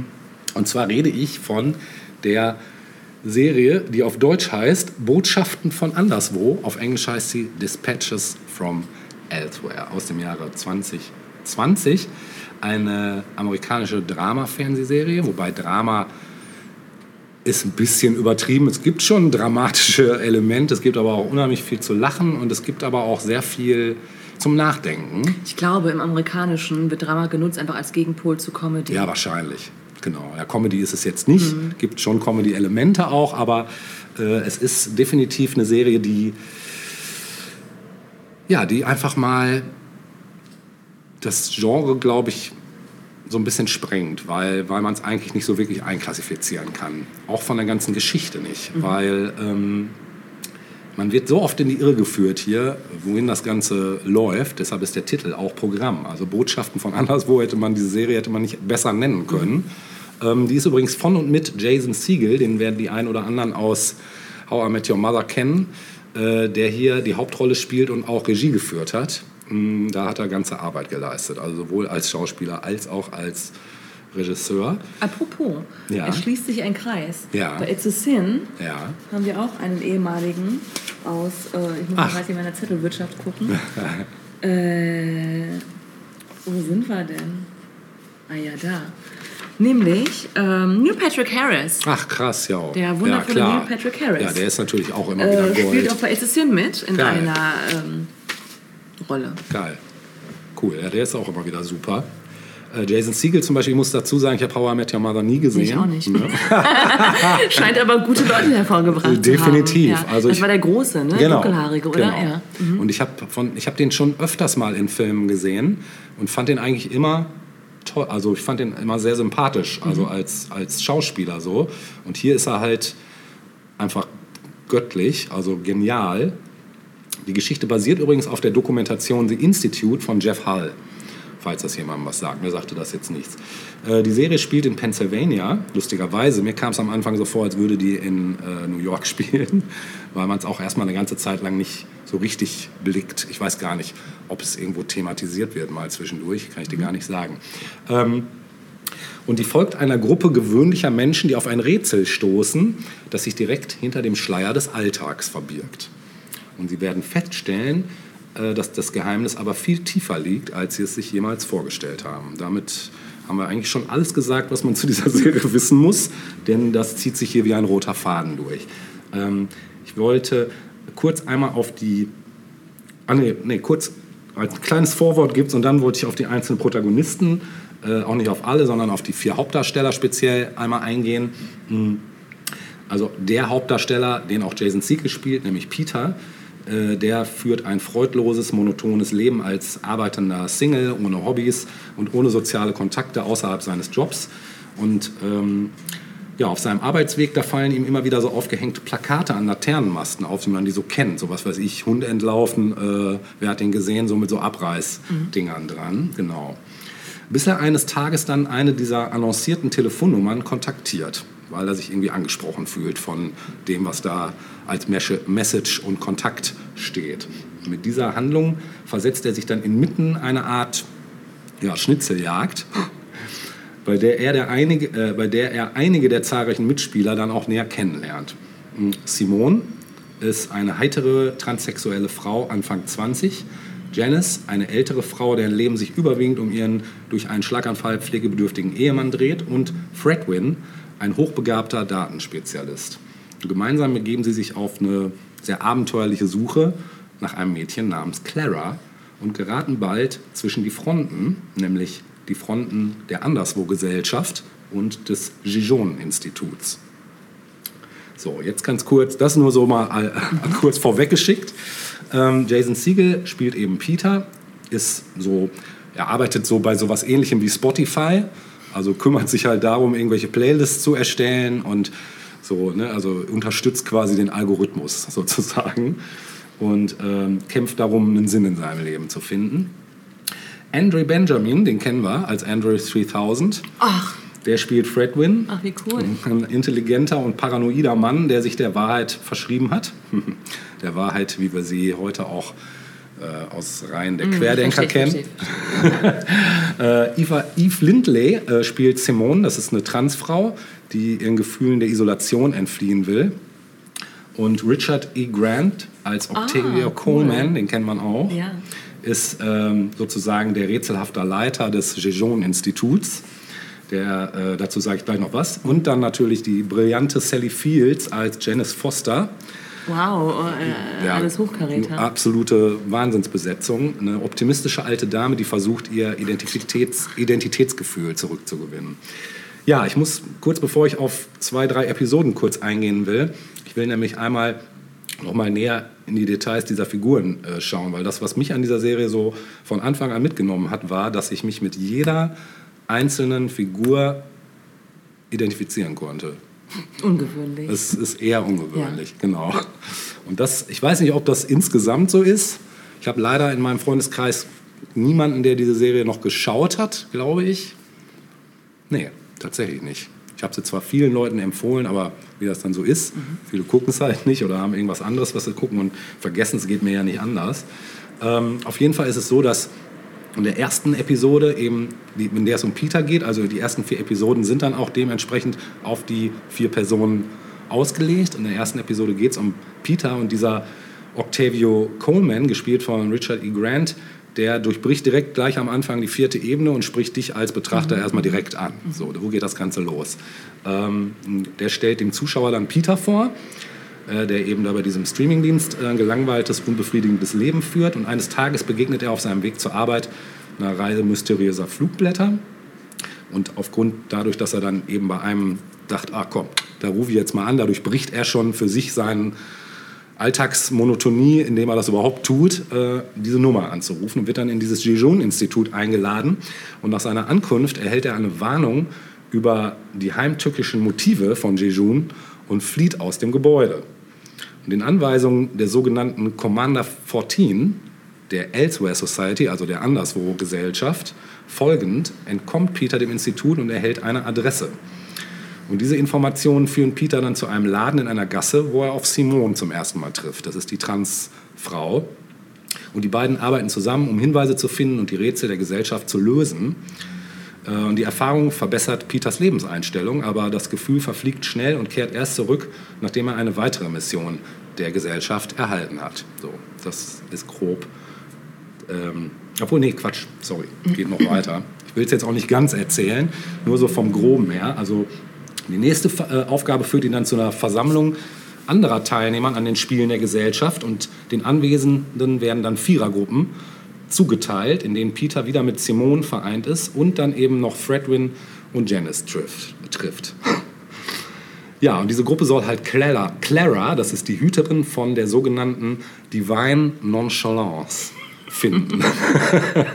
so, damit klickt es vielleicht schon bei dem einen oder der anderen. Also das Ganze führt irgendwann eigentlich unweigerlich auf eine Metaebene, die aber erstmal gar nicht so klar ist. Ne? Deshalb vielleicht auch der Name Clara. Who knows? Äh, sie gehen in einen Diner, um die Natur des Spiels zu besprechen, wobei Janice das Spiel für einen Streich hält. Simone davon ausgeht, dass es sich um einen Marketing-Stunt handelt. Fredwin besteht darauf, dass die ganze Sache eine Verschwörung auf hohem Niveau ist. Und ähm, Peter sagt dann, wenn ihn einer kneifen würde, dann würde er sagen, das Spiel ist echt. Und als Simone dann bemerkt, dass es schon spät ist, verlässt sie das Diner, wird dann aber draußen von zwei Männern bedrängt und kommt erschüttert nach Hause. Ähm, es ist aber doch alles klar, also hier ist nichts passiert. Ne? Genau, so damit kommen wir dann auch in Episode 2. Das ist dann ein fließender Übergang, wo wir dann eben Simone vorgestellt bekommen von Octavio, der übrigens die Personen immer dann am Anfang erst vorstellt. Genau, super. Ähm, ja, die ist halt Dozentin am Philadelphia Museum of Art. Und Simone erhält bei einer, Art, äh, äh, bei einer Arbeit eine Packung Batterien mit der Aufschrift Fischfutter. Und sie geht zu Peter, der entsprechenden elektrischen Fisch erhält. Die beiden bringen den Fisch, der sich als Clara vorstellt, äh, nach Fishtown. Das ist ein Stadtteil in Philadelphia. Ich verstehe es nicht. Das kann man auch, also du kannst es eigentlich wirklich, du kannst es wirklich schwer erklären, Ja, weil das Ganze, ja, das Ganze ist wirklich wie so ein Trip. Also die, ähm, die gehen dann eben zusammen los, kommen nach Fishtown und Fishtown ist, ja, ein, sowas wie so ein inoffizieller Stadtteil innerhalb von Philadelphia, der aus Graffitis mit Fischen Ah, besteht. aha, aha, genau. Und ähm, sie folgen den Hinweisen äh, und werden schließlich auf ein Dach geführt, wo Clara, also der Fisch, sie ermutigt, sich gegenseitig etwas Unheimliches zu offenbaren. Und daraufhin gesteht Peter Simone, dass er sie mag, aber Simone kann das nicht erwidern, was Peter dann am Boden zerstört zurücklässt. Simone trifft dann auf Fredwin und Janice im Diner, wo sie feststellen, dass jede Partnerschaft mit widersprüchlichen Informationen präsentiert wurde, also auch die von Janice und Fredwin. Ähm, sie haben die Wahl zum Protest der Elsewhere Society oder zur Aktionärsversammlung des Gijon-Instituts zu gehen. Und Simone beschließt, an beiden teilzunehmen. Äh, sieht Peter dann beim Protest, entschuldigt sich bei ihm, während Fredwin sich in ähm, die, äh, die Limousine von diesem Octavio, also dem Moderator und Chef der Gijon, des Gijon-Instituts, schleicht, die zur Aktionärsversammlung führt. Das ist dann der zweite Teil. Im dritten Teil lernen wir dann Janice näher kennen. Das ist die ältere Frau, die eben den Mann hat, der leider im Bett liegt und nicht mehr so viel mitkriegt. Mm. Da sieht man dann, wie sie dem Auto folgen, äh, wie sie dem Auto zu einem Theater folgen, aber Fredwin ist halt nirgends zu sehen, weil der hat sich ja in das Auto geschmuggelt, also in die Limo, der, der ist da drin in einem Kofferraum. Ähm, Octavio findet sie, führt sie dann auf die Bühne, wo Janice überredet wird, sich dem Publikum der Aktionärsversammlung anzuschließen. Janice meldet sich freiwillig, um The Idea zu demonstrieren. Die Idea ist eine Erfindung, das ist so ein, ja, so ein Virtual Reality Headset, was du aufsetzt, ähm, die offenbar von Clara vor ihrem Verschwinden erfunden wurde. Also die, wonach sie suchen, die hat das erfunden, dieses Gerät. So, das Gerät führt Janice dann zurück an den Tag ihrer Hochzeit und zeigt ihr eine Version ihres jüngeren Ichs, die Janices mangelnde Unabhängigkeit verachtet. Also sie wird mit sich selbst konfrontiert, wie sie sich selbst Vorwürfe macht, äh, was hast du eigentlich mit deinem Leben gemacht, so mehr oder weniger. Ja, plötzlich ähm, außerhalb davon stürzt dann Commander 14. Wer das ist, möchte ich jetzt nicht näher reingehen. Und die Demonstranten der Elsewhere Society das treffen ab und streiten sich mit dem Publikum. Und ähm, ja, Janice hat dann unter diesem Teil so ein bisschen so eine Art, fast wie so eine Art Nervenzusammenbruch, weil sie das, sie versteht nicht, was ihr jüngeres Ich jetzt an ihr auszusetzen hat, so mehr oder weniger. Und ähm, ja, geht dann mit äh, Simone und Peter und finden dann Fredwin außerhalb des Theaters, der darauf besteht, dass Gijon und die Elsewhere Society gleich sind und dass das ganze Spiel im Drehbuch geschrieben ist, was da abgeht. Also dass das quasi, also er sagt halt, das ist alles eine Verschwörung. Ne? Genau. Ja. Janice kehrt dann nach Hause zurück und erzählt ihrem derzeit komatösen Ehemann von ihrem Tag. Und ähm, damit endet dann die Episode Janice. Ja, und dann kommt noch die Episode Fredwin, wo nochmal genau gezeigt wird, was bei dem so äh, die ganze Zeit passiert. Also, dass er eigentlich nichts anderes tut, als nach irgendwelchen Lücken ähm, im Plot zu suchen, sozusagen. Es ist so geil auch gespielt. Also, allein schon die schauspielerische Leistung von allen ist einfach schon genial. Ich möchte, wie gesagt, da auch nicht weiter ins Detail gehen. Ihr merkt jetzt schon, dass es schwierig ist. Und äh, es ist äh, spannend, es ist hu Ja. humorvoll. ist alles. Alles, ne? Es So ist spannend, es ist ja. Mhm. humorvoll, es ist manchmal auch echt traurig. Also es ist schon, also die, die Gefühlswallungen sind schon extrem. Und das fand ich aber auch gerade so Mhm. geil, weil du weißt halt nicht, was erwartet dich in der nächsten Minute. Und was noch krasser ist, du wirst halt so oft in irgendwelche Sackgassen geführt oder in irgendwelche, wo du denkst, ah, jetzt komme ich dahinter. Mhm. Nee. So. Eigentlich muss man wirklich ganz klar sagen, ohne zu viel vorwegzunehmen, eigentlich kommt man erst ganz am Ende dahinter. Eigentlich kommt man Aber wirklich erst ganz am Ende dahinter. Ja, mhm. Dazu möchte ich noch eine Sache abschließend sagen, nämlich, ähm, äh, hast du schon mal was gehört von einem Alternate Reality Spiel? Abgekürzt ARG? Nein. A ARG, Alternate Reality Game. Also äh, im Oktober 2019, da wurden in den USA und Kanada Flugblätter gefunden, die für eine fiktive Einheit namens The New Nunul- Nulogy Network Werbung für eine Studie über das Aufzeichnen von Träumen machten. Und äh, dies lenkte die Leute auf den Twitch-Kanal des NNN, also New Nulology äh, Network, der anschließend Patientensitzungen live überträgt, bis sich herausstellte, dass es sich um eine Farce handelte. Kurz darauf wandte sich NNN daran, die Teilnehmer dazu zu bringen, sich selbst bei scheinbar absurden Aufgaben aufzuzeichnen, nämlich den Anweisungen, die den Teilnehmern des Gijon-Instituts gegeben wurden. Die Teilnehmer fanden schließlich heraus, dass dieses Alternate Reality äh, Game tatsächlich direkt mit Dispatches from Elsewhere äh, verbunden war, versteckte Hinweise in jeder Episode, beginnend mit der zweiten, führten zu Hinweisen, die den Standort eines Lieferwagens verfolgten, den Fortschritt der äh, AG förderten und die Suche nach Clara in der Show widerspiegelten. Also das Ganze ist halt nicht nur in der Serie, sondern auch in Wirklichkeit in irgendeiner Form abgelaufen. Teile dieser, dieser ähm, ja, wie soll man es beschreiben, dieser Schnitzeljagd sozusagen. Und haben die Macher der Serie damit auch konkret zu tun? Ja, ja, klar. Schon. Also es Ja. sind quasi die gleichen, die das Genau. Ich möchte aber nicht zu viel vorwegnehmen, weil wenn ich das jetzt erzähle, dann Nee, das- also man das- soll es da- dann im, Nach, im Nachgang nochmal nachrecherchieren? Oder nee, das musst du jetzt so nicht. der- äh, das musst du nicht. das ist Teil der Serie dann sozusagen. auch. Genau, genau. Und das mehr möchte ich dazu gar nicht sagen, weil das würde jetzt zu viel vorwegnehmen. Ne? Aber die haben das halt wirklich geil miteinander verknüpft. Und ähm, ja, Siegel selbst war dann dafür verantwortlich, die Aufnahmen für das Finale auch auszuwählen, die da eingegangen sind. Und die ausgewählten Teilnehmer zu kontaktieren, um ihnen mitzuteilen, äh, dass sie das Geheimnis eben bewahren sollten. Und weitere Hinweise führten dann zu einer privaten Videobotschaft von Siegel, in der er den Teilnehmern für ihr Engagement Okay. dankte. also es ist schon ganz schön krass. So, und äh, ja, die ARG-Firma Hexagramm war verantwortlich für die Erstellung. äh, Hexagramm auch noch.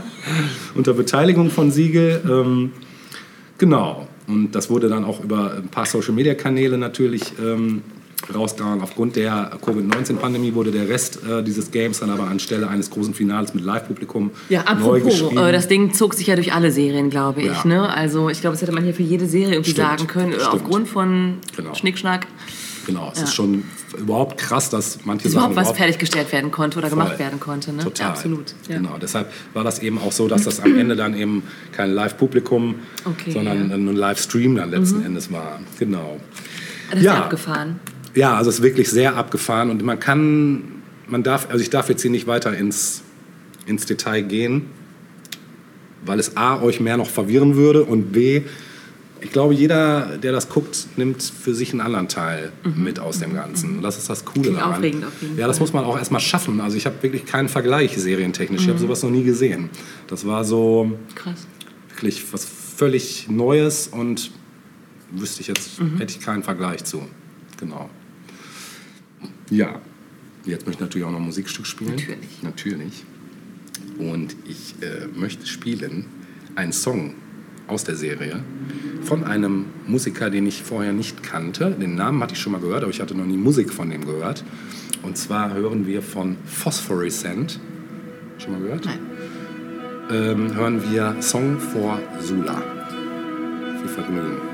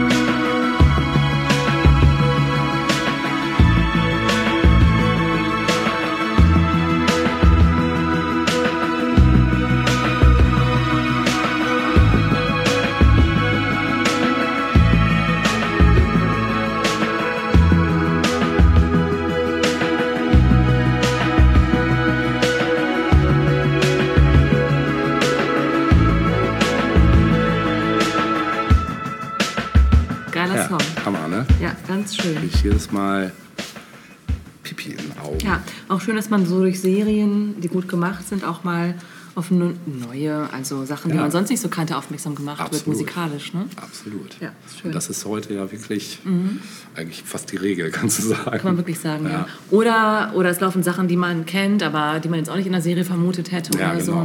Ne? Ja, schön. Kommen wir zum nächsten Tipp.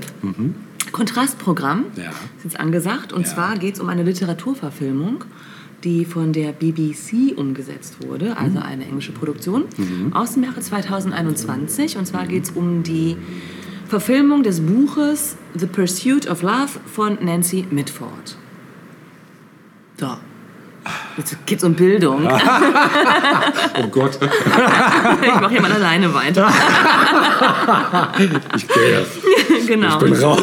Das geht jetzt zu weit. Ich muss ganz dringend los. Richtig. Ja, also, ähm, es ist eine Verfilmung ähm, in der Regie haben und Regie und Drehbuch, also Drehbuch im Sinne von ne, ähm, für einen Film umgesetzt oder eine, eine Miniserie ähm, durch Emily Mortimer. Umfasst drei Teile, also wirklich mini, eine Mini-Miniserie sozusagen. Mikroserie. Nanos. Ja, und in der Hauptrolle haben wir Lily James, die auch schon äh, aufmerksamen Menschen durch, ähm, sag mal, Ja, sag was. Downton Abbey Ah, aufgefallen ist. Krass, ja. Da spielt sie diese etwas crazy Cousine. ja, es ist länger her, dass ich die gesehen habe. Ja, ist auch schon eine ganze Weile her. Ja. Mhm, genau. Also daher kennt man Lily, Lily James. Dann haben wir Emily Beecham, Andrew Scott und Dominic West. So, äh, es geht um zwei Frauenfiguren, die im, im, im Vordergrund stehen und ihre langjährige Freundschaft miteinander. Ähm, wir haben da einmal Fanny. Fanny, gespielt von Emily Beecham. Fanny Logan, sie wohnt mit ihrer Tante Emily zusammen, denn ihre eigene Mutter ist vor vielen Jahren mit einem Liebhaber abgehauen. Ja, und das bestimmt auch sehr das weitere Leben von Fanny, also auch die Art, wie sie selbst mit ihrem Leben umgeht und Verantwortung übernimmt. Ähm, ihre Sommer verbringt sie bei ihrem Onkel Matthew, gespielt von Dominic West, und seiner Familie auf dem Anwesen Alconley. Onkel Matthew hat eine Tochter namens Linda und diese Linda ist im gleichen Alter wie Fanny und die beiden sind beste Freundinnen. So. Onkel Matthew ist ein extremer Exzentriker, extrem streng und extrem gewalttätig. Also der vereint so all diese Komponenten äh, in sich. Unter anderem dürfen seine Töchter nicht zur Schule gehen, weil er gebildete Frauen verachtet. Ja. Ich muss dazu sagen, äh, The Pursuit of Love ist, glaube ich, 1945 veröffentlicht worden. Und äh, es spielt so, also das Setting ist so mh, 20er, 30er Jahre. 20er bis in die 30er hinein, der spanische Bürgerkrieg kommt auch drin vor. Also so, so die Zeit kann man sich so vorstellen. Ja. So, ähm, ja, die Kinder ähm, von Onkel Matthew und gemeinsam mit eben der Cousine Fanny äh, haben eine Geheimgesellschaft namens The Hons, die sie irgendwie so pflegen. Also alles ist sehr verspielt irgendwie zum Also nicht die Anwesen. Elsewhere Society. Ein bisschen, nur sehr viel harmloser. ähm, aber wie gesagt, im Vordergrund stehen eben diese zwei Freundinnen oder Cousinen und Freundinnen. Linda, Linda, äh, eben gespielt von Lily James, hat eine extrem intensive Art. Sie ist eine hoffnungslose Romantikerin, aber in ihrer Art auch ein bisschen anstrengend, wie sich dann im Verlauf der Serie zeigen wird. und Fanny ist das komplette Gegenteil. Sie ist sehr gebildet. Also wie gesagt, Linda ne, durfte ja nie lesen lernen oder überhaupt Bildung ist ein Fremdwort, ein Schimpfwort in der Familie des Onkels. Und Fanny wiederum hatte Glück bei ihrer Tante. Sie ist gebildet und ähm, auch aufgrund ihrer eigenen Vorgeschichte durch die Mutter, die sich ähm, aus dem Staub gemacht hat, ein sehr verantwortungsbewusster Mensch. Ähm, irgendwann wird dann auch der Nachbar, der exzentrische Nachbar Lord Merlin eingeführt, äh, gespielt von Andrew Scott. Und der zeigt diesen beiden Freundinnen und Cousinen eine neue Welt. Also er führt sie ein in Bildung und auch das Partyleben tatsächlich. äh, es nimmt so ein bisschen Bezug auf die, ähm, ah, die hatten wir auch in den 20er Jahren mal vorgestellt in unserer, in unserer Folge über die 20er. Pretty Young Things, erinnerst du dich? Genau, die wohlhabenden Sprösslinge, Ja. äh, die Party gemacht haben, ganz wild. Und darauf, nimmt das so ein bisschen, darauf bezieht sich das ein wenig auch. Ähm, ja, die Leben dieser beiden jungen Frauen verlaufen zuerst relativ ähnlich. Beide heiraten, beide werden schwanger. Linda wiederum aber äh, verlässt ihren Mann und ihr Kind, ähnlich wie die Mutter von Fanny es mal getan hat, für einen anderen Mann und entscheidet sich für ein Leben im Ausland, zumindest vorübergehend. Ähm, dadurch bekommt die Freundschaft dieser beiden Löcher. Also es ist nicht mehr so ganz so äh, unschuldig, diese Freundschaft, wie sie mal zu Beginn war. Spuren. Ja, ja, genau. Äh, Fanny wiederum hat auch eine Familie, bekommt mehrere Kinder, fühlt sich aber bald intellektuell unterfordert. Also ihr Mann ist unterwegs und gebildet und kann diese, diese Bildung, die er sich äh, quasi angeeignet hat, auch ausleben im Alltag, während Fanny mit den Kindern, die ja so ein bisschen nacheinander so kommen, ist ein bisschen, ja, man muss schon sagen, gefangen in ihrem häuslichen Umfeld so und sehnt sich eigentlich auch nach mehr intellekt intellektuellem Input. Ähm, viel mehr kann man dazu erstmal nicht sagen, um nicht zu viel vorwegzunehmen. Also es ist schon, es ist schon eben äh, ein Begleiten dieser beiden Frauen äh, in ihrem Leben, aber auch innerhalb ihrer Freundschaft, ähm, wie die sich entwickelt und wie beide miteinander und mit der anderen so umgehen. Ähm, es ist ähm, streckenweise sehr melancholisch, es ist aber auch lustig, es ist vor allem auch extrem vielschichtig. Also gerade diese Freundschaft und diese Figuren sind nicht eindimensional. Das ist das Schöne eigentlich an dieser Verfilmung. Und vor wahrscheinlich auch, ich habe von Nancy Mitford nur ein anderes Buch gelesen, The Pursuit of Love habe ich nicht gelesen. Ähm, ich nehme an, dass es im Buch nochmal ebenso oder mindestens ebenso äh, vielschichtig auch ähm, dargestellt wird. Es ist eben, ja, einfach mehrdimensional. Also diese Figuren sind nicht immer nur gut oder nur schlecht oder nur merkwürdig, sondern haben eben verschiedene Facetten, die hier auch dargestellt werden. Was extrem auffällt ähm, und was, wo ich auch am Anfang dachte, oh Gott, kann ich diese Serie weitergucken, ist, dass äh, die äh, Regisseurin Emily Mortimer offenbar ein riesiger Wes Anderson-Fan ist. Krass. Okay, Ja, und zwar vorstellen. sehr, sehr, sehr. Also man hat streckenweise das Gefühl, die hat einfach nur Okay. kopiert. Mhm. So. Und ich glaube, für jemanden, der Wes Anderson-Filme nicht kennt, ist das ganz toll, Mhm. weil es irgendwie eine neue Welt offenbart, äh, visuell. Mhm. Wenn man aber Wes Anderson kennt, dann sagt man, krass, das ist jetzt aber sehr, sehr... Okay. Also gut Genau. kopiert oder eher gut kopiert oder es ist super kopiert, also Okay. es passt auch total gut das rein, muss man sagen. Also es okay bringt dann. so eine gewisse moderne Note auch Ja. in, in dieses doch etwas äh, veraltete Thema. Ne? Mhm. Ähm, aber am Anfang war ich das extrem irritierend, muss ich sagen. Na also ich klar, war ein bisschen sauer. Wirklich, also, also so direkt kann man es aber nicht machen. Ne? Ähm, naja, aber es spricht am Ende ja auch für Emily Mortimer, solche Vorbilder zu haben. Ne? Und wenn es gut ist, ist es, Es ist ja auch gut umgesetzt, ganz Ja. klar, aber es ist halt wirklich eins zu eins, muss man teilweise sagen. Das ist Ne? Also das ist ein bisschen. Aber gut, also das Problem ist natürlich, dass Wes Anderson sehr einzigartig Ja, ist. Und sagen, äh, sobald sich jemand da was von borgt, dann wird es halt offensichtlich. Das stimmt, ja. Das Ne? Ja, stimmt. aber es ist eine schöne dreiteilige Geschichte, die man sich angucken kann. Ähm, kleiner Tipp. Ja, cool. Ja, ich habe aber auch Musik dabei. Ja. Und zwar was Französisches. Oh. Haben wir auch selten im Programm, Aber oder? sehr Deswegen selten. dachte ich, äh, da muss jetzt was rein. Ja. Ähm, ist auch vom Soundtrack. Mhm. Juliette Gréco, die Grande Dame des französischen, der französischen Musikszene, Ja. mit ihrem Stück Déshabillez-moi, Heißt? s'il vous plaît. Je ne sais pas. Okay, ich dachte. Äh, Suchen Sie es für sich selbst heraus. Okay. Seien Sie mal nicht ich so. dachte, ich dachte, Sie Sie mal können an. Französisch. No, äh, no. no, okay. Ja, ich kann das alles, aber ich will es noch nicht sagen. Ach so, Ja, okay, gut. Nein, Dann nein, ich weiß es nicht. Keine Ahnung. Klingt muss ich selber gut. den Translator anschmeißen. Richtig, genau. Okay, dann viel Vergnügen damit.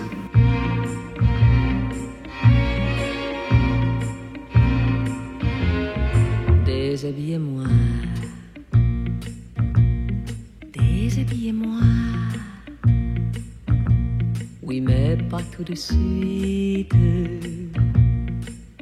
Pas trop vite. Sachez me convoiter. Me désirer.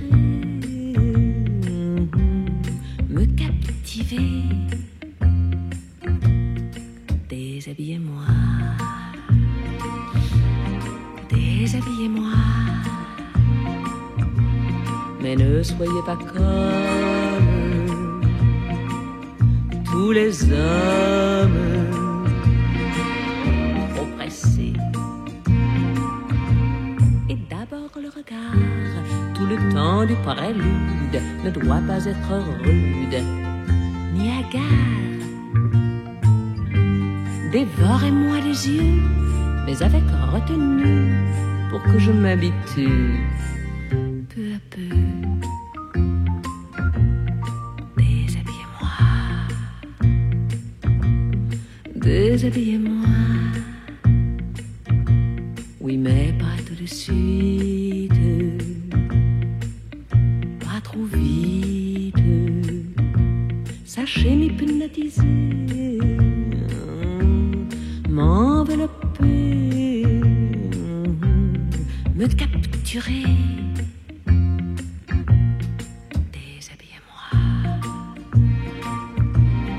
Déshabillez-moi. Avec délicatesse, en souplesse. Et doigté. Choisissez bien vos mots, Dirigez bien vos gestes, ni trop lent, ni trop leste, sur ma peau. Voilà, ça y est, je suis frémissante et offerte de votre main experte.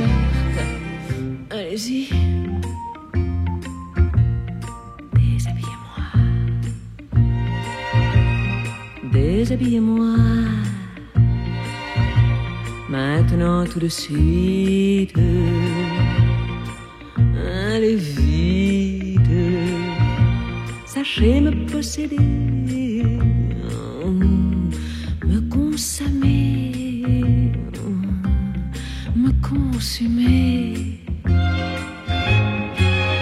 Déshabillez-moi.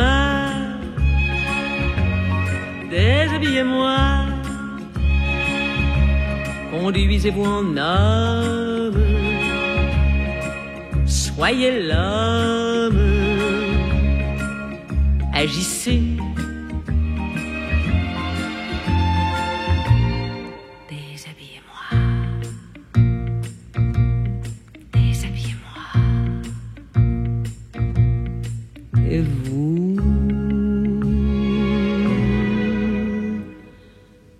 Déshabillez-vous.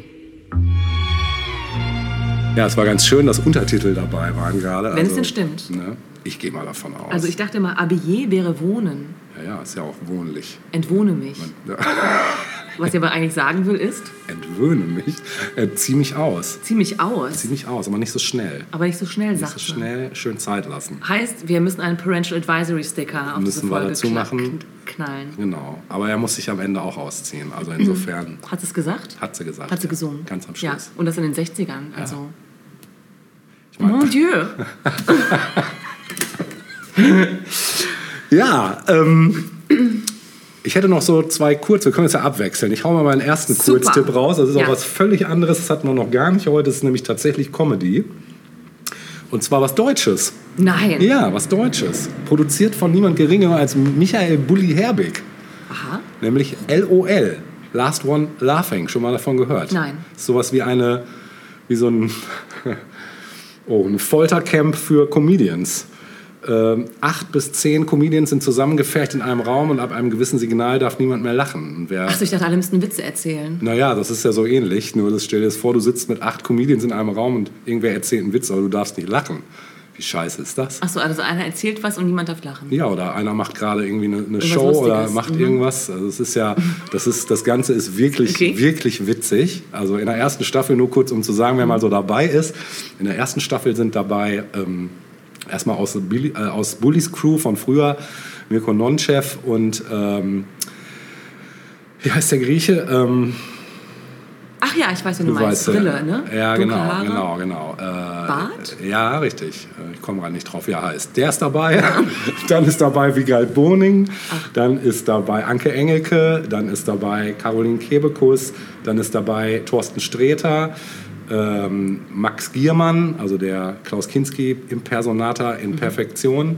Ähm, und noch ein paar, die mir gerade nicht einfallen. In der zweiten Staffel sind unter anderem dabei Klaas von Joko und Klaas, ähm, Larissa Ries, ähm, Tané, ähm, nochmal Anke Engelke ist nochmal mit dabei, Max Giermann ist nochmal mit dabei, ähm, Bastian Pastewka. Also es ist wirklich so, es sind es ist einfach krass. Also du kannst schon innerhalb, ich konnte schon innerhalb der ersten Minuten mich nicht mehr halten, weil es einfach so krasse Folter ist und man versucht selber auch erst noch mitzumachen, aber es gelingt einem eigentlich relativ schnell nicht mehr. Und das Geile ist halt eben, dass es nicht nur aus irgendwelchen Stand-up-Vorspielen besteht, dass die da sitzen und der eine spielt dem anderen was vor, sondern da das ja nun wie so eine Wohnung, wie so eine WG eingerichtet ist, kann halt jederzeit jeder sich irgendwas aus der Hüfte zaubern und einfach die anderen außer Fassung bringen mit ob das nun irgendwelche Slapstick-Einlagen sind oder irgendwelche dummen Sprüche oder Grimassen oder was auch immer. Also das sei allen Leuten, die Ja, mal gerne wieder das? herzlich ablachen wollen auf Im Amazon Fernsehen? Prime. Achso. Amazon Prime. Äh, sehr, sehr witzig, Mhm. wirklich. Sehr lustig. Genau, das wäre mein erster Kurztipp. Okay. Jetzt, Mein erster Kurztipp ist minimal länger. das ist ein MIDI-Tipp. du darfst ihn trotzdem präsentieren. Ja, OP ruft Dr. Death. Heißt das so? Nein, Dr. Death heißt es. Klingt gut.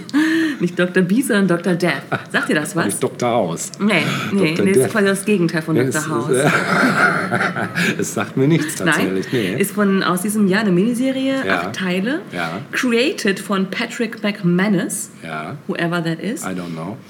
Hauptrolle Joshua Jackson, Oh, kennen wir. ja, den kennen wir Christian von- Slater, Ach. kennen wir. Oh. Alec Baldwin, kennen wir. Alter. Grace Gummer, kennen wir irgendwie auch, weil sie nämlich die Tochter ist von. I don't know. Ah, warum fällt mir ihr Name jetzt nicht ein? Äh, die, naja, nicht die größte, aber sie wird gemeinhin als größte Schauspielerin unserer Zeit gehandelt. Mit den meisten Oscar-Nominierungen ever. Ey, komm, also, weint auch gerne Meryl mal. Streep? Meryl. Streep, danke. Ehrlich? Ja. Wie krass. Was ist denn das für ein Line-Up? Voll. Ja, nicht Meryl Streep, sondern ihre Tochter, Grace Ah ja, Gummer. okay, ist auch trotzdem toll. krass, Wirklich ja. ganz talentiert. Ja. das Ganze ist äh, nach einer wahren Begebenheit und basiert auf einem Podcast. Da haben wir es schon wieder. Guck mal, ja. wir sollten auch vielleicht noch irgendwann Ich glaube, es muss man, wir müssen verfilmt werden. Boring. ähm, ja, es geht um den Neurochirurg Christopher Dunch, den es wirklich gibt, äh, inzwischen im Knast. Der äh, steht im Mittelpunkt, ja. Und ähm, er stellt einen Arzt dar, der ja, krasse äh, Fehler begangen hat während seiner äh, OPs an der ähm, Wirbelsäule. Krass. Hat man irgendwie ein Skalpell vergessen. Krasser, er bricht Knochen. Oh, Er bricht Knochen. gut, ja. Und ähm, es kommen irgendwann dahinter äh, Dr. Kirby und Dr. Henderson, Mhm. also Christian Slater und Alec Baldwin, zwei Ärzte, die versuchen, ihm seine Taten nachzuweisen. Mhm. Und sie stoßen eben auf Merkwürdigkeiten, nachdem sie schiefgelaufene OPs berichtigen müssen, die dieser Dr. Dunch, aka Dr. Death, ähm, da ähm, ja, verrichtet hat. Ähm, und auffällig ist eben, dass es keine kleinen Fehler sind. Also es sind keine Fehler, die mal vielleicht passieren. Können. Kunstfehler. Es sind, ja, aber es sind wirklich massive Fehler, die die Leute im Rollstuhl hinterlassen oder auch teilweise Todesopfer eben bringen. Ne? Okay. Also richtig, richtig übel. Heftig. Ähm, insgesamt äh, hat er 33 Patienten durch seine OPs schwer verletzt.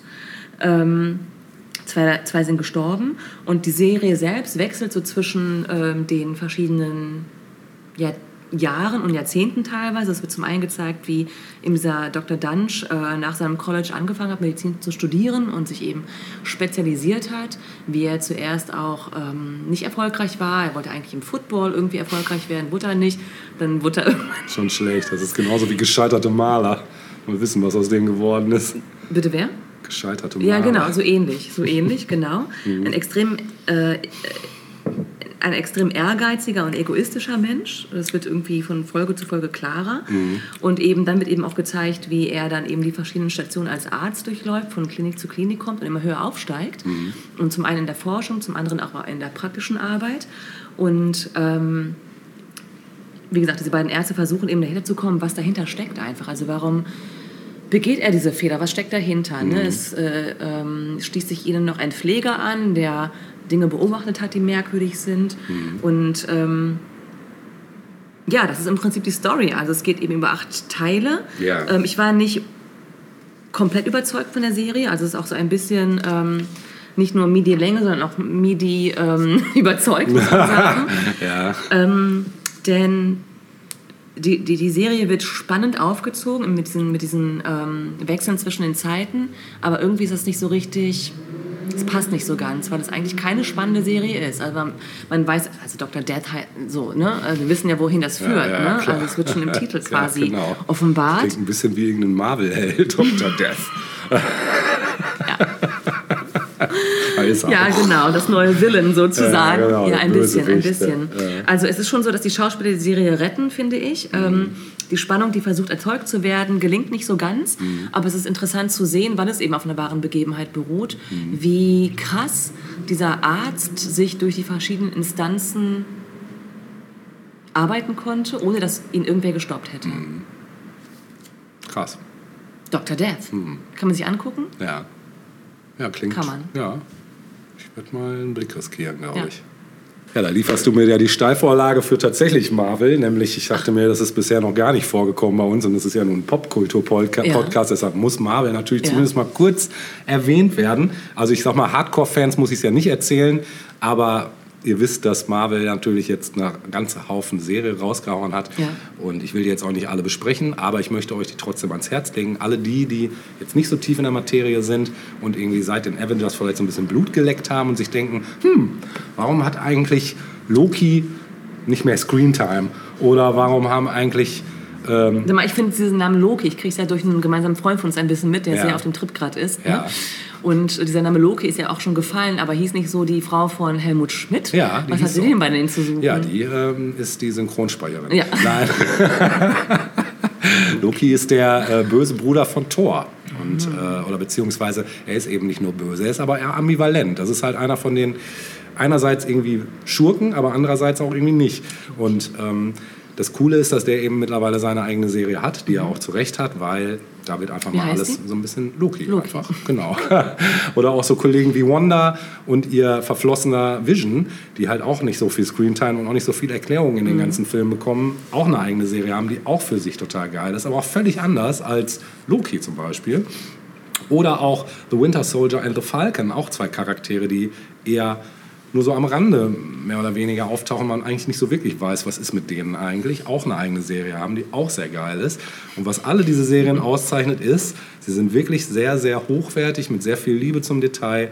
Die Leute kriegen eben den Platz, den sie verdienen und werden näher äh, erklärt, was mit denen los ist. Und die Serien sind von der Machart sehr unterschiedlich, das ist auch total gut. Also äh, Wanda und Vision zum Beispiel ist in den ersten Folgen aufgezogen wie eine Sitcom und man denkt sich erst, what the fuck ist hier eigentlich los? So, was ist das? So, ich brauchte auch tatsächlich eine Weile, um damit warm zu werden. Hab dann aber irgendwann, also irgendwann kommt man natürlich dahinter, was das soll mit diesem mit dieser Sitcom, da möchte ich auch nicht näher reingehen. Oder auch bei Loki, ähm, der halt in ein paralleles Universum abdriftet und bei, bei äh, Falcon and Winter Soldier spielt die Geschichte nach dem letzten Avengers-Teil. Wir haben also teilweise Serien, die ja, mehr oder weniger mittendrin im Geschehen stattfinden von diesem ganzen Avengers-Universum und manche, die eben nach dem letzten großen Film spielen. Und das Ganze gibt eine tolle, also man kriegt einen super Überblick, wie verschlungen dieses Universum eigentlich ist und was sich der Lee Falk damals alles hat einfallen lassen. Also was für eine coole, moderne ja, Märchen, Helden, sonst wie Geschichte das ist eigentlich, so insgesamt. Ich habe kürzlich irgendwie mal gelesen, aber ich habe es leider schon wieder vergessen, ähm, wie viel an Marvel-Geschichten noch in Produktion Ja. ist. Und es ist ja Es, unglaublich. das nimmt kein ne? Ende. Das Es nimmt kein Ende. Und vor allen Dingen viele Sachen kannst du ja auch erst heute überhaupt mit der Tricktechnik, die heute Mhm. da ist, überhaupt erst produzieren. Also diese ganzen Avengers-Sachen wäre vor zehn Jahren noch gar nicht machbar Mhm. gewesen. So einfach weil, weil das gar nicht geht. Du kannst das gar nicht darstellen. Deshalb bin ich auch sehr gespannt, wie die nächsten größeren Streifen so Mhm. werden. Kürzlich habe ich mit meiner Tochter Black Widow geguckt. Da großartiger Film auch, wo einfach mal die Geschichte von ihr auch näher, die, die ich so auch nicht so besonders gut kannte aus diesem ganzen Universum, weil die in Deutschland so ein bisschen untergegangen ist in den Comics. Ich kenne die Comics, kenne ich, kenne auch die Charaktere, aber viele sind in Deutschland so ein bisschen unter den Teppich gefallen, weil du manche Comics hier gar nicht gekriegt hast. Ne? Und sie gehörte zum Beispiel dazu. Ja. Ne? Genau. Und also für alle, die das interessiert und weil es eben auch ein großer, mittlerweile ein sehr großer Bestandteil von Popkultur ist und zwar schon seit den Comics, sei das auch noch mal sehr ans Herz gelegt. Wenn ihr tiefer rein wollt ins, in die Materie, werft mal einen Blick in die Serien. Lohnt sich sehr. Bei, die sind, glaube ich, alle bei Disney. Ja, genau. Okay, wir sind zeitlich äh, angespannt. Deswegen bisschen. ist jetzt die Challenge, die nächsten zwei Tipps nochmal schnell runterzurasseln. Yes. Also, das erste ist eine deutsche Produktion, die äh, auch immer noch bis äh, ach, 29. November in der Mediathek der ARD abrufbar Oh. ist. Äh, von 2020, das Geheimnis des Totenwaldes. Krass, Sagt ihr das? die was? Mediathek hatten wir noch gar nicht im Ja, Angebot jetzt heute. hier, Geil. exklusiv. Geil. Das nee, Geheimnis das kenne des ich nicht, aber okay. klingt schon gut. Cool. Also Regie Sven Bose und so weiter und so fort. Interessiert keinen. Ähm Die Leute im Hintergrund, ja, machen halt ihren Job. Äh, vor der Kamera steht Matthias Brandt, Ja, kenne ich. äh, Caroline Schuch, Ich. August Wittgenstein. Habe ich auch schon mal gehört. Ja, kennt man, ne? Vom Namen auf jeden Mhm. Fall. Sol Solke? Ist das wirklich ein Name? Naja, Bodenbender steht hier so bei mir. Äh, Das Ganze ist nach einer wahren Begebenheit. Mhm. 1989 beschäftigen zwei Fälle den Chef des Hamburger LKA, Thomas Bethke. Zum einen Morde an Pärchen in einem Waldgebiet in Niedersachsen. Das ist Ja. gar nicht so weit weg. Gar nicht so weit weg, aber zeitlich schon eine Ah, Weile ja, her. okay. Und zudem das Verschwinden seiner eigenen Schwester Barbara Neder kurz danach, nach diesen Morden. So. Ähm, direkt wird ein äh, Künstler namens Hans äh, Kigner verdächtigt, äh, an äh, diese Morde begangen zu haben. Denn er lebt am Waldrand, wo diese Pärchen gefunden wurden. Und er ist ein Waffennah. Ja, Das macht ihn sympathisch. Nicht? richtig, total. Äh, super Typ. Ähm, fürs Verschwinden von ähm, Barbara, also der Schwester des ähm, äh, Kriminalbeamten, wird ihr Ehemann verdächtigt. Denn eine Scheidung war geplant. Und insgesamt ging es ihr auch nicht so gut. So. Ähm, der Fokus liegt zum einen eben darauf, ähm, dass eben versucht wird, diesen ja offenbar Serienkiller irgendwie zu finden. Zum anderen versucht der äh, LKA-Beamte Thomas Bethke, seine Schwester wiederzufinden oder zumindest dahinter zu kommen, wie und warum sie verschwunden ist. Ähm, es liegt ein starker Fokus auf den Opfern tatsächlich, also was wir ja nicht ganz so oft haben, Ja, wenn es um sowas geht. Also zum einen eben der Bruder der Vermissten, aber auch ihre Familie und die Trauer um diese Mutter, die verschwunden ist. Ähm, das Problem ist, dass eben dieser Bethke als Hamburger Polizist nicht in Niedersachsen ähm, ermitteln darf, also da, wo die Morde und eben die Schwester auch verschwunden ist. Ähm, er darf dort nicht ermitteln und es kommen somit zwei Kollegen ins Spiel namens Anne Bach und Frank Behringer, die ermitteln und ihn dabei unterstützen. Und es ist wirklich ganz toll aufgemacht. Also ich bin nicht immer Fan von deutschen Produktionen, aber das hat mich wirklich ähm, echt gefangen genommen, muss ich sagen. Gut. Mhm. Ja, ähm, ja, es ist tolle Atmosphäre, tolle Schauspieler. Das Ganze war, glaube ich, im Fernsehen als Dreiteiler zu sehen, in der Mediathek in sechs Folgen vertreten. Und wie gesagt, bis 29. November noch abrufbar. Ah, cool. Bam, das Geheimnis des Totenwaldes.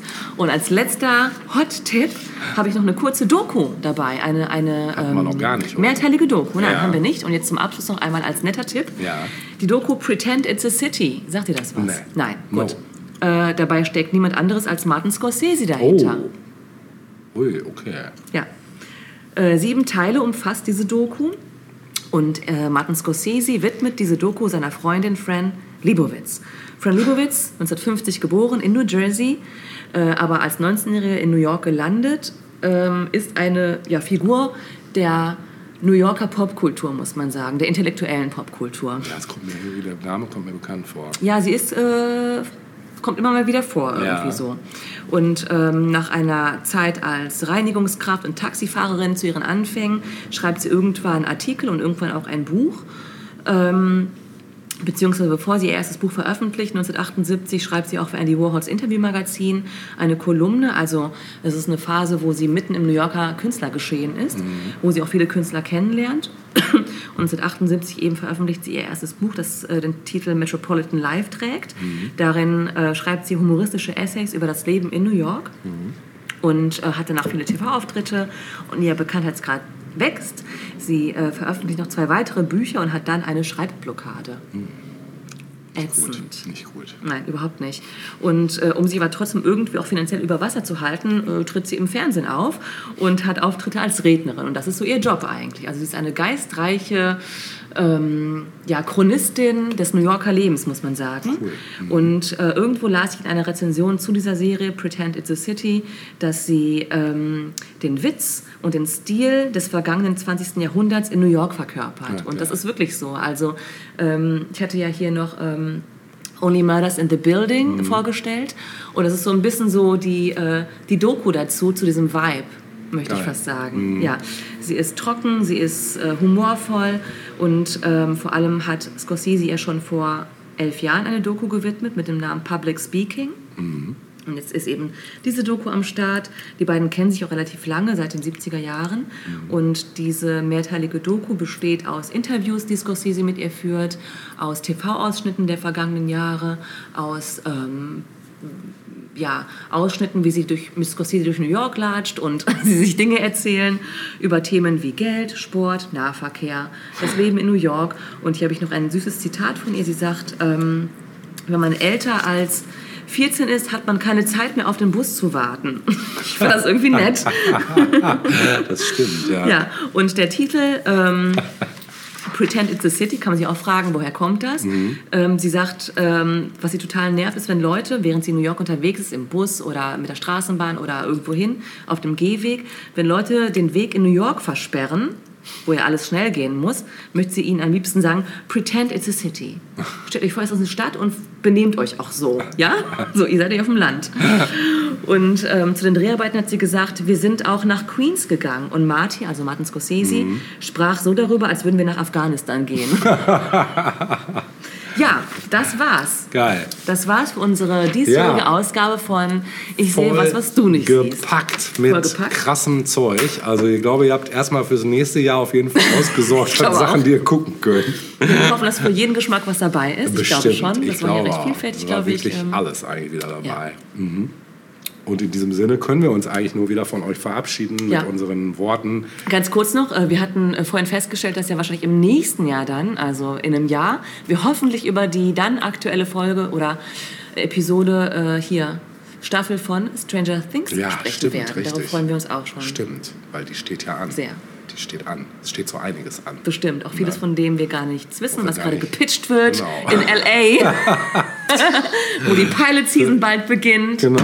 Ja, Sehr schön. Bis dahin. Ah nee, nicht bis dahin. Wir sehen uns nächsten Monat wieder. Wir hören uns nächsten Monat wieder, wenn es wieder heißt. tausend Jahre Boah. Kultur.